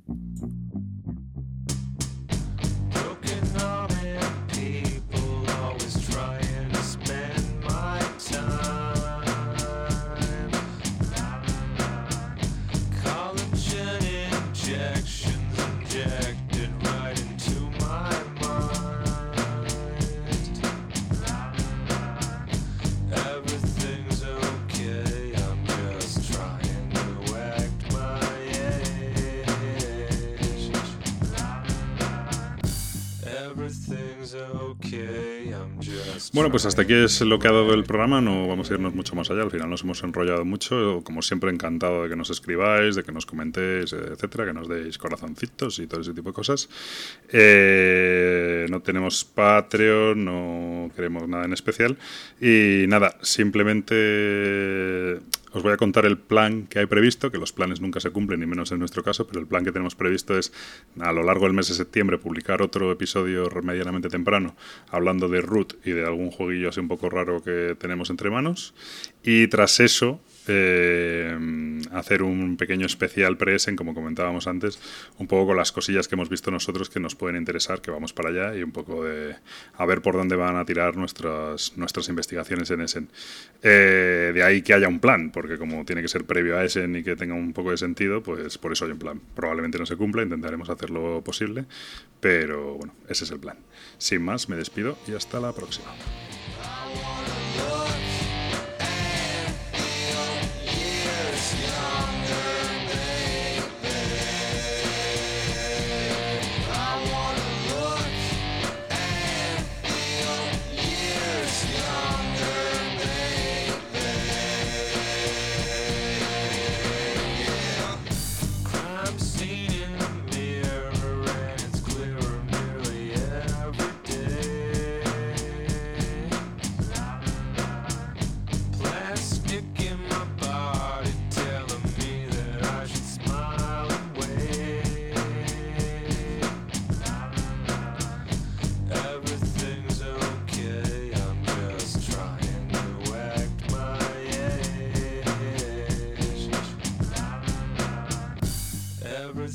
Okay, I'm just trying to act